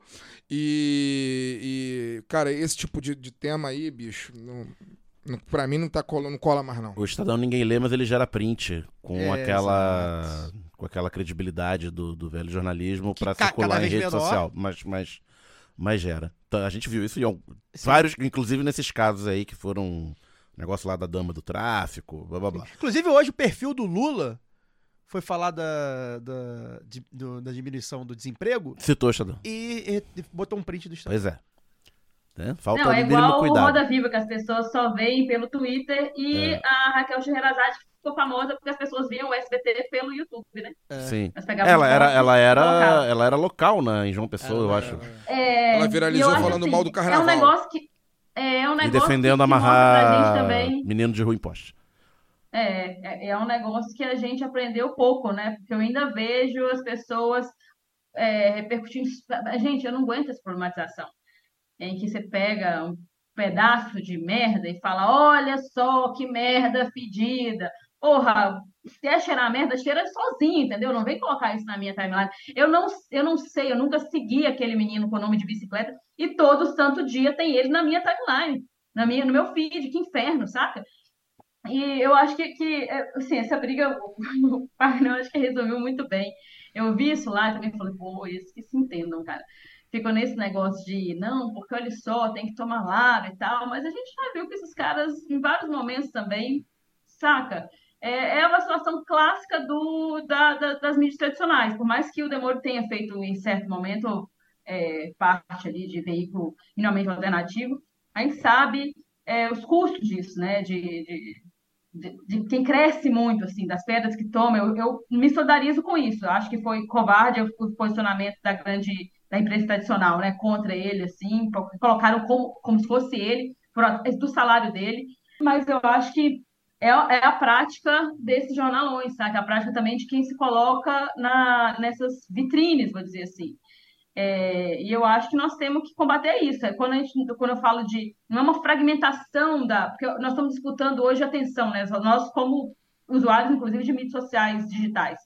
Mas é, não é definindo essa fragmentação, mas a diversificação. Porque eu acho que muito do, do, do problema desses veículos tradicionais, como o Estadão, né? Não estou falando, falando do Estadão, Folha, enfim, Globo, é tratar isso como um problema, porque eles sempre tiveram mesmo o monopólio da, da, da informação, da comunicação, e a gente sabe que ainda é muito mal distribuído. E o que nós queremos fazer é ampliar né, essas vozes, é diversificar essas vozes. Então, é uma briga que eu acho que a gente tem que estar disposto a comprar, porque senão fica a gente tendo que fazer, é, sabe, é, é, sempre ter, que se solidarizar com quem a gente nem sempre concorda tanto assim, né? É, com todo respeito ao trabalho do demônio, eu acho que é, qualquer coisa que, que tenha. Eu, eu não gosto, na verdade, de figuras, por isso que eu sempre brinco com esse troço da, da, da, da opinião que eu tenho, Personalizar, é, né? obrigação de formar, de, é, de, de- de personificar ali a coisa. Sabe por quê? Eu me lembro, vou contar essa história brevemente, que eu não sei se eu já contei aqui no lado B. Eu me lembro uma vez, bem no início, assim, ali, acho que era 2017 ainda, ele. e eu peguei um, um- Uber. E o cara, sinceramente, assim, de onde ele estava falando, eu já saquei de onde estava vindo o discurso dele. E o cara mal olhava para mim, de, de motorista de, de aplicativo, assim, né? E a gente foi conversando e, eu percebendo ali e tal. E eu tinha, sei lá, 15 minutos para poder conseguir conversar com aquela pessoa. E ele falando absurdos, tipo, o Brasil vai virar Venezuela e educação é uma porcaria porque, ah, aquelas, todos aqueles clichês. E, e nesse meio tempo eu me convenci, cara, tem que passar uma informação rápida e que não pode ficar na minha mão, assim. Então, o meu, o meu negócio era de, cara, você precisa ver mais coisa e tal, tem isso, aquilo. E ele, várias coisas que eu estava co- conversando com ele, ele simplesmente não sabia. Ele falou assim, onde é que? Aí no final ele já estava já tava até preocupado, porque ele estava virando, assim, dirigindo e virando para trás, assim, não, calma. Depois que ele parou o carro, a gente ficou ainda mais um tempão conversando. Falou, onde é que você vê isso? Eu falei, esse é o problema quando a gente vê só alguma uma coisa, só se informa só por algum é, canal. E ele virou para mim e falou: Nossa, você tem que ter um canal no YouTube. Naquela época eu estava moando os canais no YouTube já, porque você fala bem, você tem isso sim e tal. Eu falei, cara, sabe qual é o problema? É porque eu eventualmente vou falar alguma besteira. Porque eu sozinha não dou conta de, de, de, de, né, de informações assim, e o problema é que as pessoas elas estão metidas a ser tudólogas, né? Elas querem opinar sobre tudo, tem que opinar sobre tudo, porque existe também uma pressão de, de, de, né, de uma certa. Tem essa audiência também que quer que Exposição e tudo. monetização. É, e eu acho muito digno que o Fagner falou, olha, eu não acompanhei, assim. Ele está cansado de falar aqui, acho que ele poderia repetir muito do que, eu, do que eu- ele mesmo poderia repetir muito do que já fala, mas eu me preocupei naquele momento de fazer isso. E o cara ficou assim, pô, é mesmo, porque eu, eu vejo só o canal lá daquele cara que eu nem. É, era um. Eu não vou citar, não, é um roqueiro de direita aí, um deles. Tem vários. E, Porra, na- roqueiro um de direita é foda. direita. Que fez sucesso que nos anos canal. 80. É, não, não é esse, é outro. É o outro barbu, é o barbudinho, né? É um que eu não sei, que eu acho que nunca fez sucesso, eu acho, mas enfim. E ele falou, pô, eu só vejo aquele lá e tal, e realmente eu nunca vi isso. Falei, pois é, tá- você tá vendo? Porque a minha preocupação naquele momento era essa, assim. É, eu tenho consciência de que eu não sei de tudo, e eu estou disposta a aprender. Me, me intriga, na verdade, quando a gente está falando alguma coisa, você fala assim, ah, vai estudar, você tem que saber, aprender. Porque quanto mais eu estudo, mais eu tenho noção de que eu sei tão pouco, que eu nunca vou saber chegar O cara pode de, estudar sabe? Olavo de Carvalho, né? Exato, Tem as que o que pessoas que vai querem. tenho muita gente também que, que faz isso, né? Que ela quer ouvir ali para ter uma opinião e formar uma opinião sobre aquilo e sair disparando. Eu acho que não é assim, gente. Eu acho que nós temos que fomentar, e por isso que eu falei que eu respeito demais a audiência do lado B, fomentar é uma discussão que esteja para além do, do, do, do dologismo, saca? A gente nem sempre precisa saber tudo sobre tudo, mas tem muita coisa aí, muita gente produzindo coisa boa, e a gente não precisa ir atrás só de uma pessoa, porque ela eventualmente vai vacilar. Saca? A gente aqui também, eu, eu, eu é, passei muito tempo me policiando, assim, até entender que, pô, não, eu, eu, eu tenho direito de falar merda também, mas eu quero é, essa solidariedade que eu acho que encontro tão bem na comunidade do lado B, das pessoas chegarem e falar, saca, na boa, de, de críticas legais, de, de um, um retorno bacana sobre, ó, isso aqui achei massa, é, tal, isso aí, sabe, é por aqui também, ou, mas não vou falar só disso, porque é, eu acho que né, também não, não, não é esse ponto de ficar ali só. é, aí eu acho que assim, uma fragmentação.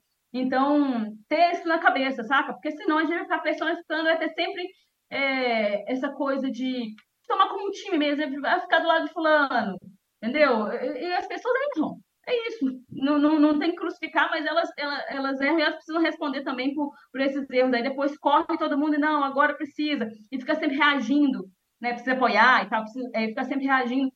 E a gente sabe é, o lado que uma galera ali né, da, da comunicação hegemônica tem, a gente sabe muito bem os patrões, né, que, que, que ficam ali reverberando sua voz de, de, de patrão, é, e não, que não adianta, esse, esse, é um debate meio perdido, assim, de, de, de achar que temos que correr para poder, é, a coisa lá, do, na época do Bolsonaro era isso, né, é, por causa das fake news, ah, não, vamos apoiar aqui a, o jornalismo com qualidade. Que qualidade é essa, né? É desse, desse pessoal aí. Então, é ficar esperto. Acho que a gente precisa se manter crítico, na verdade. E a gente só consegue isso, é o meu ponto, eu vou fechar mesmo, com é, diversificação de gente, de ideia, de voz, de sotaques, sabe, de gênero, de, de, de, de etnias. A gente só consegue isso com diversidade, não tem outro jeito. A gente precisa ouvir mais gente. É, nós estamos falando, eu falo muito, né? Mas eu, eu, eu também ouço bastante. Se eu, se eu, fosse fazer uma retrospectiva das vozes da minha cabeça, seriam vários minutos. Só para fechar o assunto, a gente falou de corporativismo do jornalismo, é corporativismo com as chefias, né? A gente não vê movimento da imprensa organizada para falar de salário atrasado de jornalista, de demissão em massa, né? Mesmo em outros veículos. Pagamento de direito, não, isso aí não tem, né? De sobrecarga de trabalho. É sempre corporativismo com um chefe, entre aspas, que foi injustiçado. É. Muito complicado. Eu, eu, eu vou deixar minha opinião sobre Estadão para. Opinião Algum prêmio. ambiente É, prêmio. Ambiente seguro. Jurídico, não se atreva. Porque, enfim, a democracia que eu acredito não contempla o Estadão. Adilson Silva, de Poços de Caldas. Esse aqui fez uma pergunta muito maneira, que eu acho que a gente vai ter que tratar rapidinho, porque tá acabando, mas que a gente pode voltar aqui a debater provavelmente no ano que vem. É, mandou aqui o Adilson. Pensando em pautas propositivas para o nosso campo, parabéns, Adilson, isso aí. A redução de jornada de trabalho seria um tema interessante. Países centrais do capitalismo têm diminuído um dia de trabalho, porém cobram aumento na produtividade, o que pode levar ao aumento de horas nos dias trabalhados. Outra proposta de redução mais interessante, na campanha presidencial do ano passado, quando a candidata Sofia Manzano, do PCB, levantou a pauta de redução para 30 horas semanais sem redução de salário.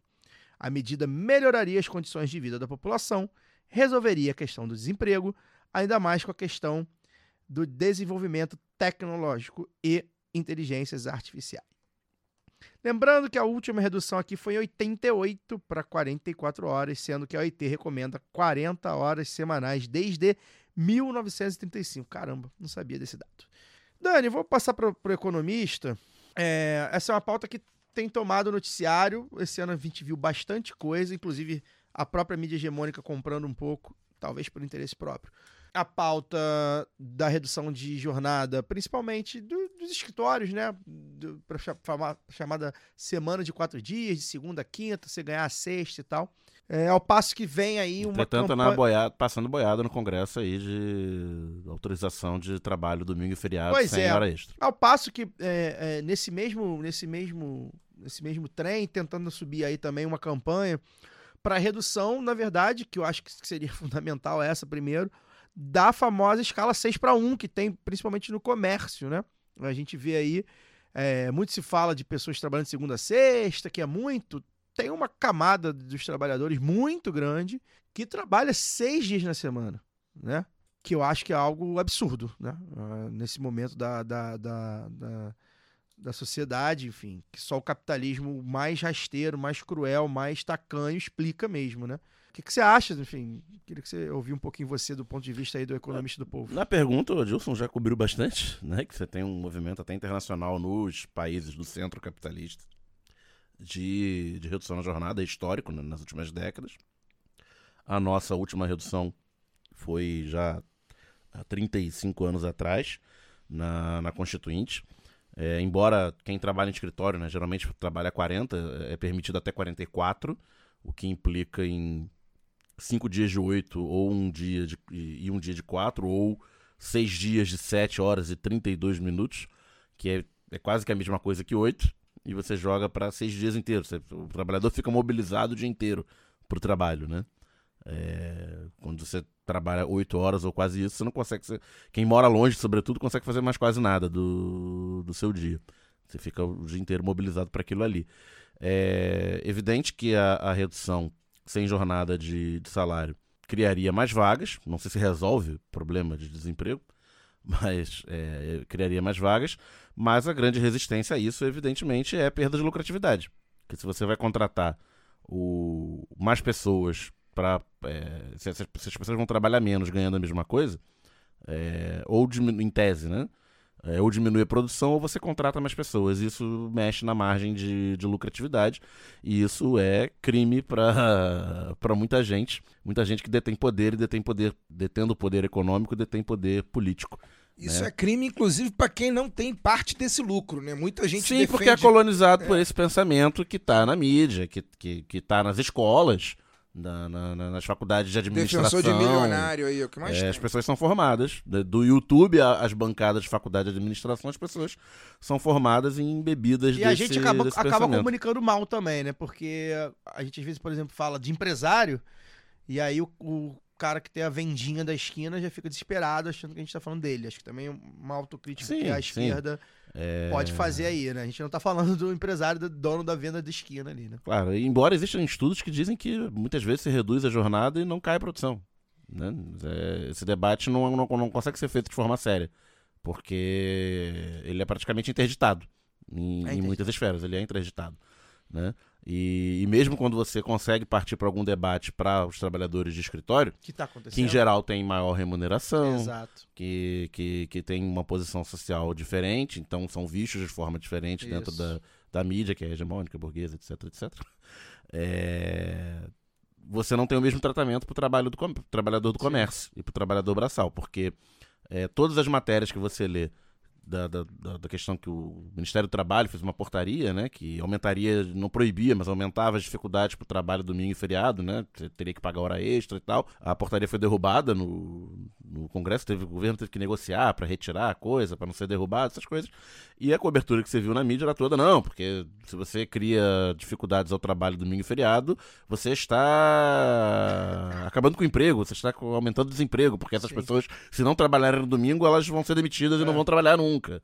E tal, como se você criar direito. É aquela velha história, né? Que, que o Bolsonaro vocalizou. Se elegeu. se- Vou, não, vocalizou tão bem, assim, é, é o ponto de vista Foi oposto ao nosso. Não, mas é, é vocalizar bem um pensamento que, que e, é, tá ali. É, uma, uma- é, não, não é, como é que não é um pensamento, mas uma, uma chantagem, né, pro público de forma resumida e simples. Ah, vocês querem direito ou querem ter trabalho? Ou seja, você opõe direito e trabalho. Se, se tiver direito, não tem trabalho. É como se, de repente, fosse demitir todo mundo e todo mundo, todos os empresários fechassem suas empresas e se mudassem para países com menos direito trabalhista. Não é, não é assim que funciona, né, no mundo real. Mas enfim. É engraçado, né? Outro dia eu foi falar. Até achei legal, porque eu falei sobre isso no Twitter. Não tô dizendo que foi eu que comecei o movimento, não, tá, gente? Por favor. Porque viralizou, e aí logo depois eu soube de um. Acho que é um, um movimento mesmo organizado. Os trabalhadores, não lembro exatamente. Que tava se mobilizando sobre isso. Que eu falei, pô, legal, beleza, eu quero trabalhar quatro dias por semana só. Pra mim é legal, se eu trabalho no escritório, pode se, eu acho que, que é justo que eu trabalhe só. Só não, né? Eu trabalho quatro dias e tenha três de folga. Acho que é bom.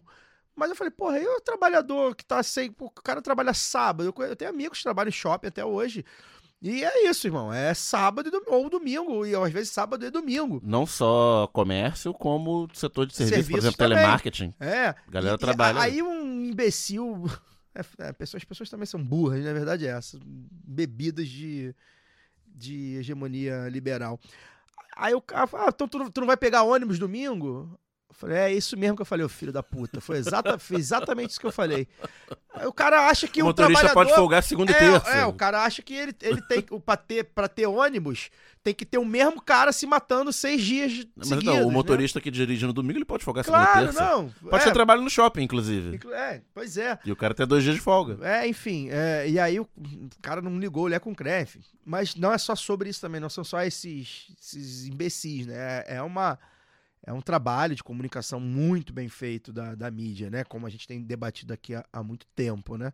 É, é um trabalho mesmo de lavagem cerebral, liberal, né? Que, que você acaba interditando o debate. Embora eu acho que esse debate esteja crescendo, principalmente nessa da, da redução da, da semana, de 5 para 4. Acho que isso é- algo em- em debate, que já está acontecendo de alguma forma, que é interessante, que tomara que com esse debate a gente consiga pelo menos puxar o debate do 6 para 1 também, né, Luara? Que é onde estão os, os- os- os empregos, enfim, menos, é, com menos rendimento e tudo mais, né? Sim, eu acho assim, a gente, acho que a grande disputa, na verdade, é contra essa ideia de que os ricos é que geram emprego, né? O que gera emprego é É. a economia que se dá, é, é- é desenvolvimento, Gera emprego e né? demanda. Porque as pessoas é, as pessoas precisam entender, na verdade, porque fala-se muito em desigualdade, mas a desigualdade ela é uma consequência de uma economia tão subdesenvolvida como é a do Brasil, falando especificamente sobre o Brasil, né? Eu acho que a pandemia ela trouxe um outro, uma outra é, uma perspectiva, assim, as pessoas elas entenderam a, a questão do tempo, de gerir o próprio tempo, aí estou falando em home office, mas também de ver que, pô, a pandemia, as, as coisas fecharam é, e bilionário continuou lucrando. Então, peraí, e os Alguns, postos de trabalho inclusive, ficaram mais. Continua não, né? Aumentou a, a fortuna É. da maior parte dos bilionários. Aumenta, é, exatamente, ganhou mais, assim, e os postos de trabalho diminuíram. Então, peraí, acabar com, com esse mito, né, de que a geração de, de emprego, é, é, que, são esses caras que geram emprego, é, porque aí a gente acaba tendo que se sujeitar aos salários de fome que, que pagam, porque também tem isso, a gente passou por uma é, contra-reforma né, trabalhista aqui no Brasil e viu que cada vez mais, isso não é só no Brasil, mas mundialmente, cada vez mais os empregos pagam menos, a gente não tem conseguido nem viver com o que se paga e também não tem tempo para poder viver. Eu acho que a pandemia trouxe muito essa dimensão do tempo, assim, as pessoas conseguirem gerir o próprio tempo foi um negócio que mexeu muito com a cabeça. Olha, isso é possível, aí falando de novo, né, de home office, mas também depois. Olha, se eu fiquei ali sem, sem é, trabalhar e, e vi que é possível que a gente consiga, né, minimizar. O que, que, que que é esse serviço essencial? Esse serviço essencial não tem que, que ser melhor remunerado? Ou então, assim, dá para poder fazer isso aqui de uma forma menos sacrificial, né, que não coloque a nossa vida em risco? Olha só, e, e trazer nossas, essas novas perspectivas que precisam ainda ser pensadas. Eu acho que, inclusive, o movimento sindical tem pensado pouco. A gente tem, tem visto muito mais uma readaptação a esse novo normal do que, ó, existe uma nova demanda de um novo mercado de trabalho, aí falando de novo do, do- do home office, mas a gente pode é, colocar né, para outros serviços também. É, que acabar também com essa síndrome do patrão, sabe? De, de- acho que existe um problema muito grande que os empresários, eles nem sempre são bons gestores, na verdade, muito raramente são bons gestores. E existe essa síndrome de patrão que quer a pessoa batendo ponto. Então, a gente teve um movimento de pejotização muito grande, né, com a terceirização e a, e a deforma trabalhista, e essas pessoas colocam ali que, é que, pessoas, que, é que, que o tempo, né, que está tá achando que está pagando pelo tempo da pessoa ali, naquele tempo ela está, tem que estar totalmente disponível.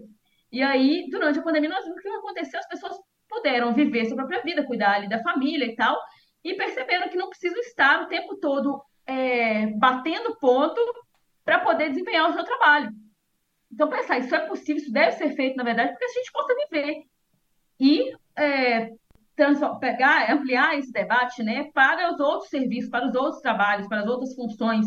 É, e, e, aí combater mesmo essa ideia de porque tem, tem é, setores do Brasil que não geram emprego, que estão cada vez mais é, se automatizando e tal. Eu não acho que isso é, é, é ruim, não sou.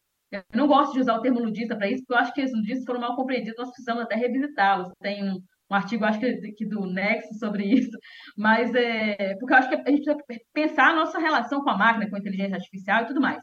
Mas não vou entrar nesse debate aqui porque a gente nem tem tempo. Agora, é, pensar sobre o mundo do trabalho, eu acho que é principalmente pensar sobre quanto vale o nosso tempo, né? O quanto você venderia o seu tempo. Porque nós, a gente tem que viver, gente. Sabe? Acabar com essa ideia da link, do LinkedIn de que, ai, faça o que você ama. Não, eu não amo o meu trabalho. Eu gosto, é, eu, um trabalho que me permite ser feliz, que me permite ter tempo para poder ser feliz, é um bom trabalho. Mas eu não amo esse trabalho, saca? Eu amo minha família, eu amo meus amigos, eu amo o tempo que eu tenho para poder fazer nada. Agora. Amo galo. É, essa, é, né? Eu amo galo. Mas é, o tempo que né? eu tenho para poder ver um, um, jogo do Galo em paz, para poder curtir uma ressaca depois do jogo do Galo, eu amo esse tempo. Eu não amo o meu trabalho, saca? E, e, e disso, acabar com essa romantização e com esses mitos todos que o, a ideologia liberal colocou na nossa cabeça do, de que dormir não é importante, de que comer não é importante, que é preciso comer veneno para poder conseguir é, ter comida na mesa. Acabar com esses mitos, saca? O, o viver é importante, ter tempo é importante. Né? Se a gente não, não, não, não conseguir pensar em quanto vale o nosso tempo, eu nem falo de precificar, porque eu acho que até é impossível, mas minimamente ter um, um valor digno para esse tempo ali, a gente poder responder o quanto vale, não dizerem para a gente né, quanto que vão pagar, é, vai ficar muito difícil. Então aí é, de novo, fortaleça o movimento sindical. fortaleça e a mídia independente. Enquanto, enquanto classe, fortaleça a mídia independente. É isso. É, porque passa por aí. Se organizar. Bem, última questãozinha. O Roberto Santos da Silveira mandou lá Viorelo uma questão que a gente não vai debater aqui, tá? Mas a gente vai dar um spoilerzinho, né? Ele dizendo que vai, seria interessante se a gente trocasse uma ideia sobre o jogo do bicho, ainda mais depois do documentário da o Globo. hype aí, né, do Vale o Escrito. Vale o Escrito. Então, vamos lá. Primeira informação que a gente vai dar aí para vocês.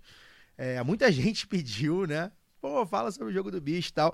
Curiosidade, tá, gente? É, antes de. A gente tem alguns programas. É, não. Sobre. Ah, quando era mato, né? Antes de vocês nascerem, o programa 23 do lado B do Rio, em junho de 2017, meus amigos e amigas, tá? 2017. Você tinha quantos anos em 2017? Pois é, a gente já tá fazendo podcast e já tava falando sobre o jogo do bicho. A gente trouxe aqui é, o Luiz Felipe Magalhães, né? Que. que não é, lá, na verdade, acho que não é Luiz Em Felipe. 2017, o Galo tinha só um brasileiro em uma Ixi, Copa do Brasil. Olha aí, ó. Tá vendo? Já Como tinha, ele- já tinha Não, dois, mas não era e- reconhecido. Agora. Não, tá vendo? Tá, em tá rancoroso. Não responde, não, Lara. Tá rancoroso porque tomou uma porrada ontem. Ó, é, a gente. A gente entrevistou. A gente entrevistou o Felipe Magalhães, cara. Que. O historiador, que inclusive dá entrevista no Vale Escrito. É, falando sobre o começo do jogo do bicho. Ele pega ali um recorte muito específico do jogo do bicho antes da ascensão desses barões aí Da cúpula. da cúpula. É, E também os episódios com o nosso padrinho, o padrinho do lado B, o Simas. Aí você joga aí Luiz Antônio Simas lado B, que são dois episódios. Quatro? São três episódios de uma live, É, né? é. Enfim, quatro, quatro participações. Pelo menos em um ou dois ele fala sobre o jogo do bicho. Já é, ele fala, inclusive, a criação da cúpula. Se eu não me engano, o primeiro, mas acho que o primeiro e o segundo. Ele fala sobre É, o A jogo do reunião da Ilha dos Pescadores. A reunião na ilha, ele- tá- tudo que ele 76. fala lá, que o, então já- ele já tem aquilo ali. Então a gente já falou sobre o jogo do bicho, mas a gente vai falar sobre o jogo do bicho novamente com Luiz Antônio Simas no programa 300, é, que vai ao ar aí no dia 15 de E dezembro. o último do ano. É, penúltimo, na verdade. A gente, Penúltimo. vai, a gente vai jogar ainda mais um no dia, na semana do dia, do dia 22. Festinha de Natal. É, pois é. É, temos compromissos Brasileiro dos anos 90, né? Acabava dia Temos- 23. Temos compromissos contratuais para cumprir. Mas esse ano não foi bagunça, não.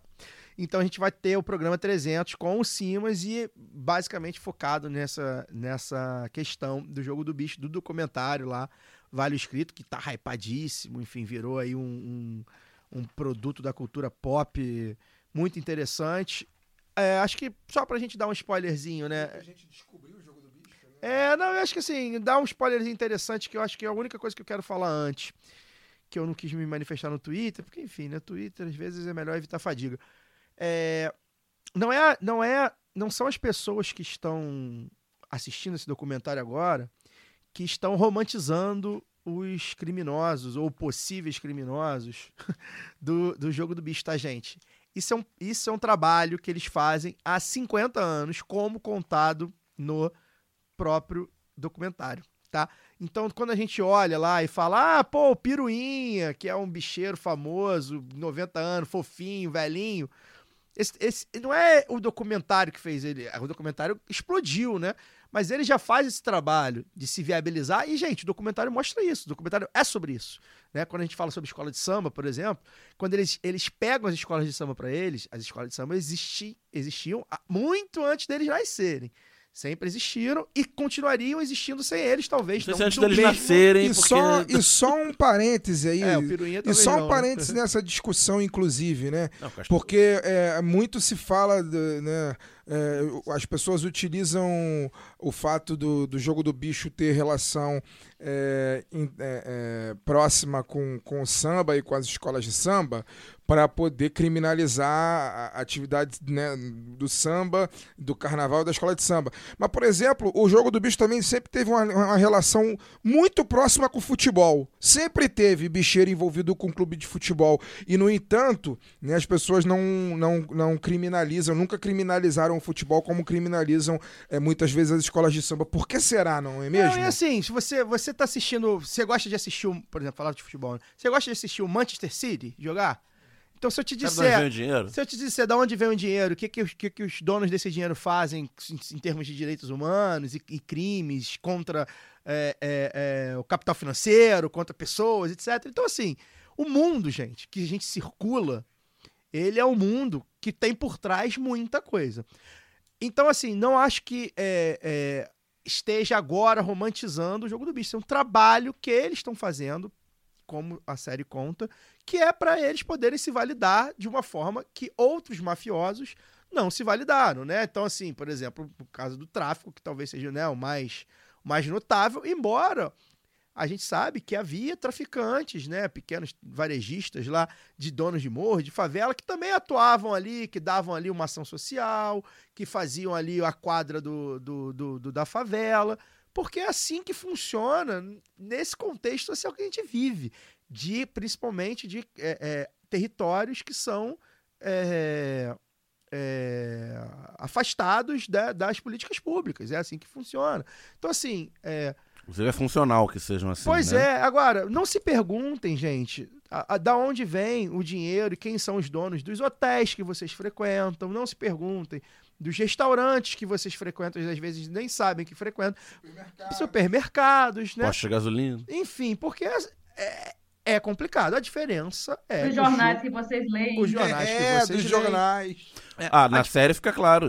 Ele não tem nenhum pudor em esconder isso, o Boni, né? José Pois Bonifácio é, de Oliveira eu Sobrinho. acho até que. Pra quem não sabe, o Boni foi uma das pessoas mais poderosas desse país. Era o. o- Depois de. Roberto Marinho era ele na Globo. Ele era o, o vice-presidente de operações. Ele, ele era o cara que mandava no dia a dia da, da Globo durante 30 anos, dos anos 60 até os anos 90. Ele era amigo do Cachorro de Andrade de frequentar a casa de praia dele, na, na Ilha Grande. né? Era, era amicíssimo da família. Pois é. Eu acho que passa, ele- acho, passa, É. passa pouco como todo produto da No Globoplay... podcast que eu tava ouvindo hoje, conta uma historinha inédita Ah, tá. do Boni envolvendo o Cascão de Andrade. todo- Eu não vou dar o spoiler aqui. Tá, todo produto é que eles lançaram um podcast do, do, do- da série. Todo programinha da Globoplay, ele passa o Color vs Color. Olha aí o ecossistema, né? Seu podcast É. associado ao documentário do stream que tá isso. Pois é, que de, de um produto que eles mesmos ajudaram, ajudaram a fomentar. Com o acervo da Globo. É, então, assim, é, é, por isso que eu, eu só queria fazer essa crítica. Eu vi muita gente até. E vi gente rebatendo, ah, porque quem é, só quem é do Rio que vai entender. Então também não é assim. A gente precisa mostrar para as pessoas. As pessoas têm cognitivo. As pessoas têm. con- Não é assim, né? As, as pessoas. A gente precisa mostrar para as pessoas o quanto é, inclusive, do ponto de vista cruel mesmo, que, que você pegue uma, uma arte popular e consiga fomentar aquilo para virar um produto que é o maior espetáculo da Terra e você que, que é aquilo que é da- do povo, que é preto, que é de comunidade, e esses ricos, que são ricos por causa de crimes, fomentam isso. Não é, é, é, é para ser dualidade, é para ter a dualidade mesmo. Isso que a gente não ia falar sobre o assunto. Pois é, não. é- é- era só. Não, tem muito mais coisa pra falar. Mas eu, eu só queria falar sobre essa, essa questão da romantização, porque não é bem assim. É, é- quer dizer, é romantizado mesmo, mas não por causa do, do, do, do, do, do- da Globoplay, não é. Poderoso Chefão romantiza a máfia. Porra, Siciliana. é, é o maior, nossa, o melhor filme da história, porra. Pra gente burra, sim. Filme Pra de. gente burra, qualquer coisa é romantização. eles, querem, eles não conseguem, eles veem as coisas só de forma uni- é, né, unidimensional, assim. É. Eu quero ser aquilo ali. Não é isso, pô. É, e- Filtra. E eu, e eu acho que até mesmo faz parte da, da- da- do, do ecossistema da, do entretenimento mesmo, né? Porra, do Capitão América ser o cara que vai salvar. É, é isso. Aí você, não, não vou assistir porque, porra, romantiza os Estados Unidos. É, romantiza. Você tem que ter. Você tem que entender, porra, mas o filme é legal. Então, quem gosta de filme de boneco, né? Não é o meu caso. Eu não gosto muito. Mas Pô, enfim. você pegou Batman o pior, romantiza pior Playboy que bate é uma em pobre. É, o miliciano, porra, enfim. Gente, é, a gente vai falar sobre isso então no programa da- daqui a duas semanas com o nosso padrinho Luiz Antônio Simas, que a gente estava tentando aqui entrevistar muito, depois de muito Espero que a tempo. gente consiga tomar uma cerveja com ele depois. Pois é, programa. vamos Não, ver. ele só toma cerveja antes. Ele é um boêmio de urna. É, vamos ver. A gente vai tentar trazê-lo aqui e A, tomar uma a cerveja. regra existe para ser quebrada É. pela exceção. Pois é. Laura Quem Ramos. sabe ele já vai estar de férias, né? Não vai É. dar aula cedo no dia 15. Veremos. Lulu, beijo. É, a gente só se vê agora na semana que vem, talvez com o Atlético Mineiro campeão brasileiro. Então, parabéns pelo título conquistado. não vem começou ontem. não, tá? Começou ontem acredito. esse título.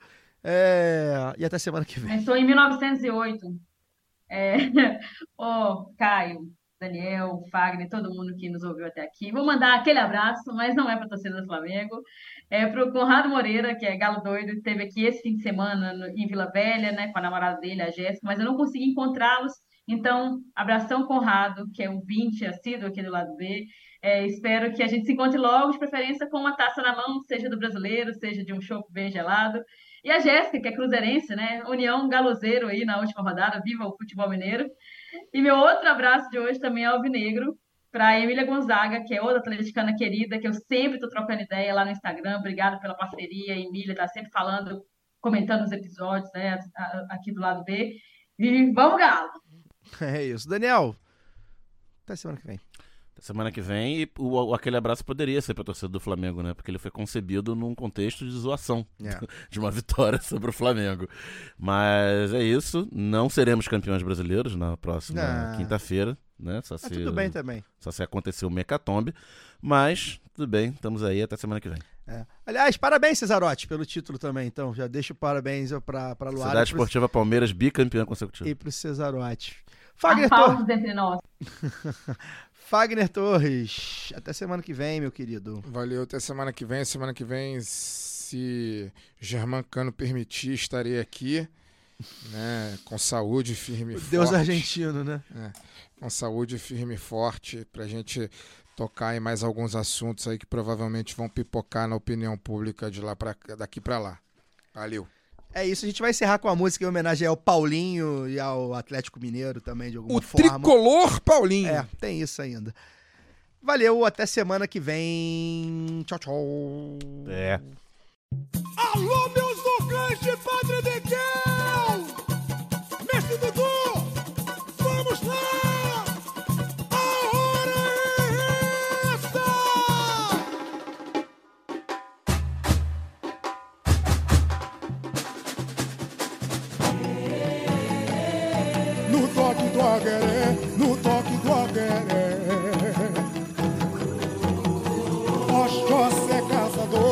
o nosso protetor. O que arofa da tá mira certeira, dono da mata, o que o que talambô. Seu AG1 já preparei na quinta-feira, no fundamento abatido incorporou. Sambaia de Mapanha de Jurema, a proteção de Obojoabé, vai Oxalá lhe deu seu dia dele.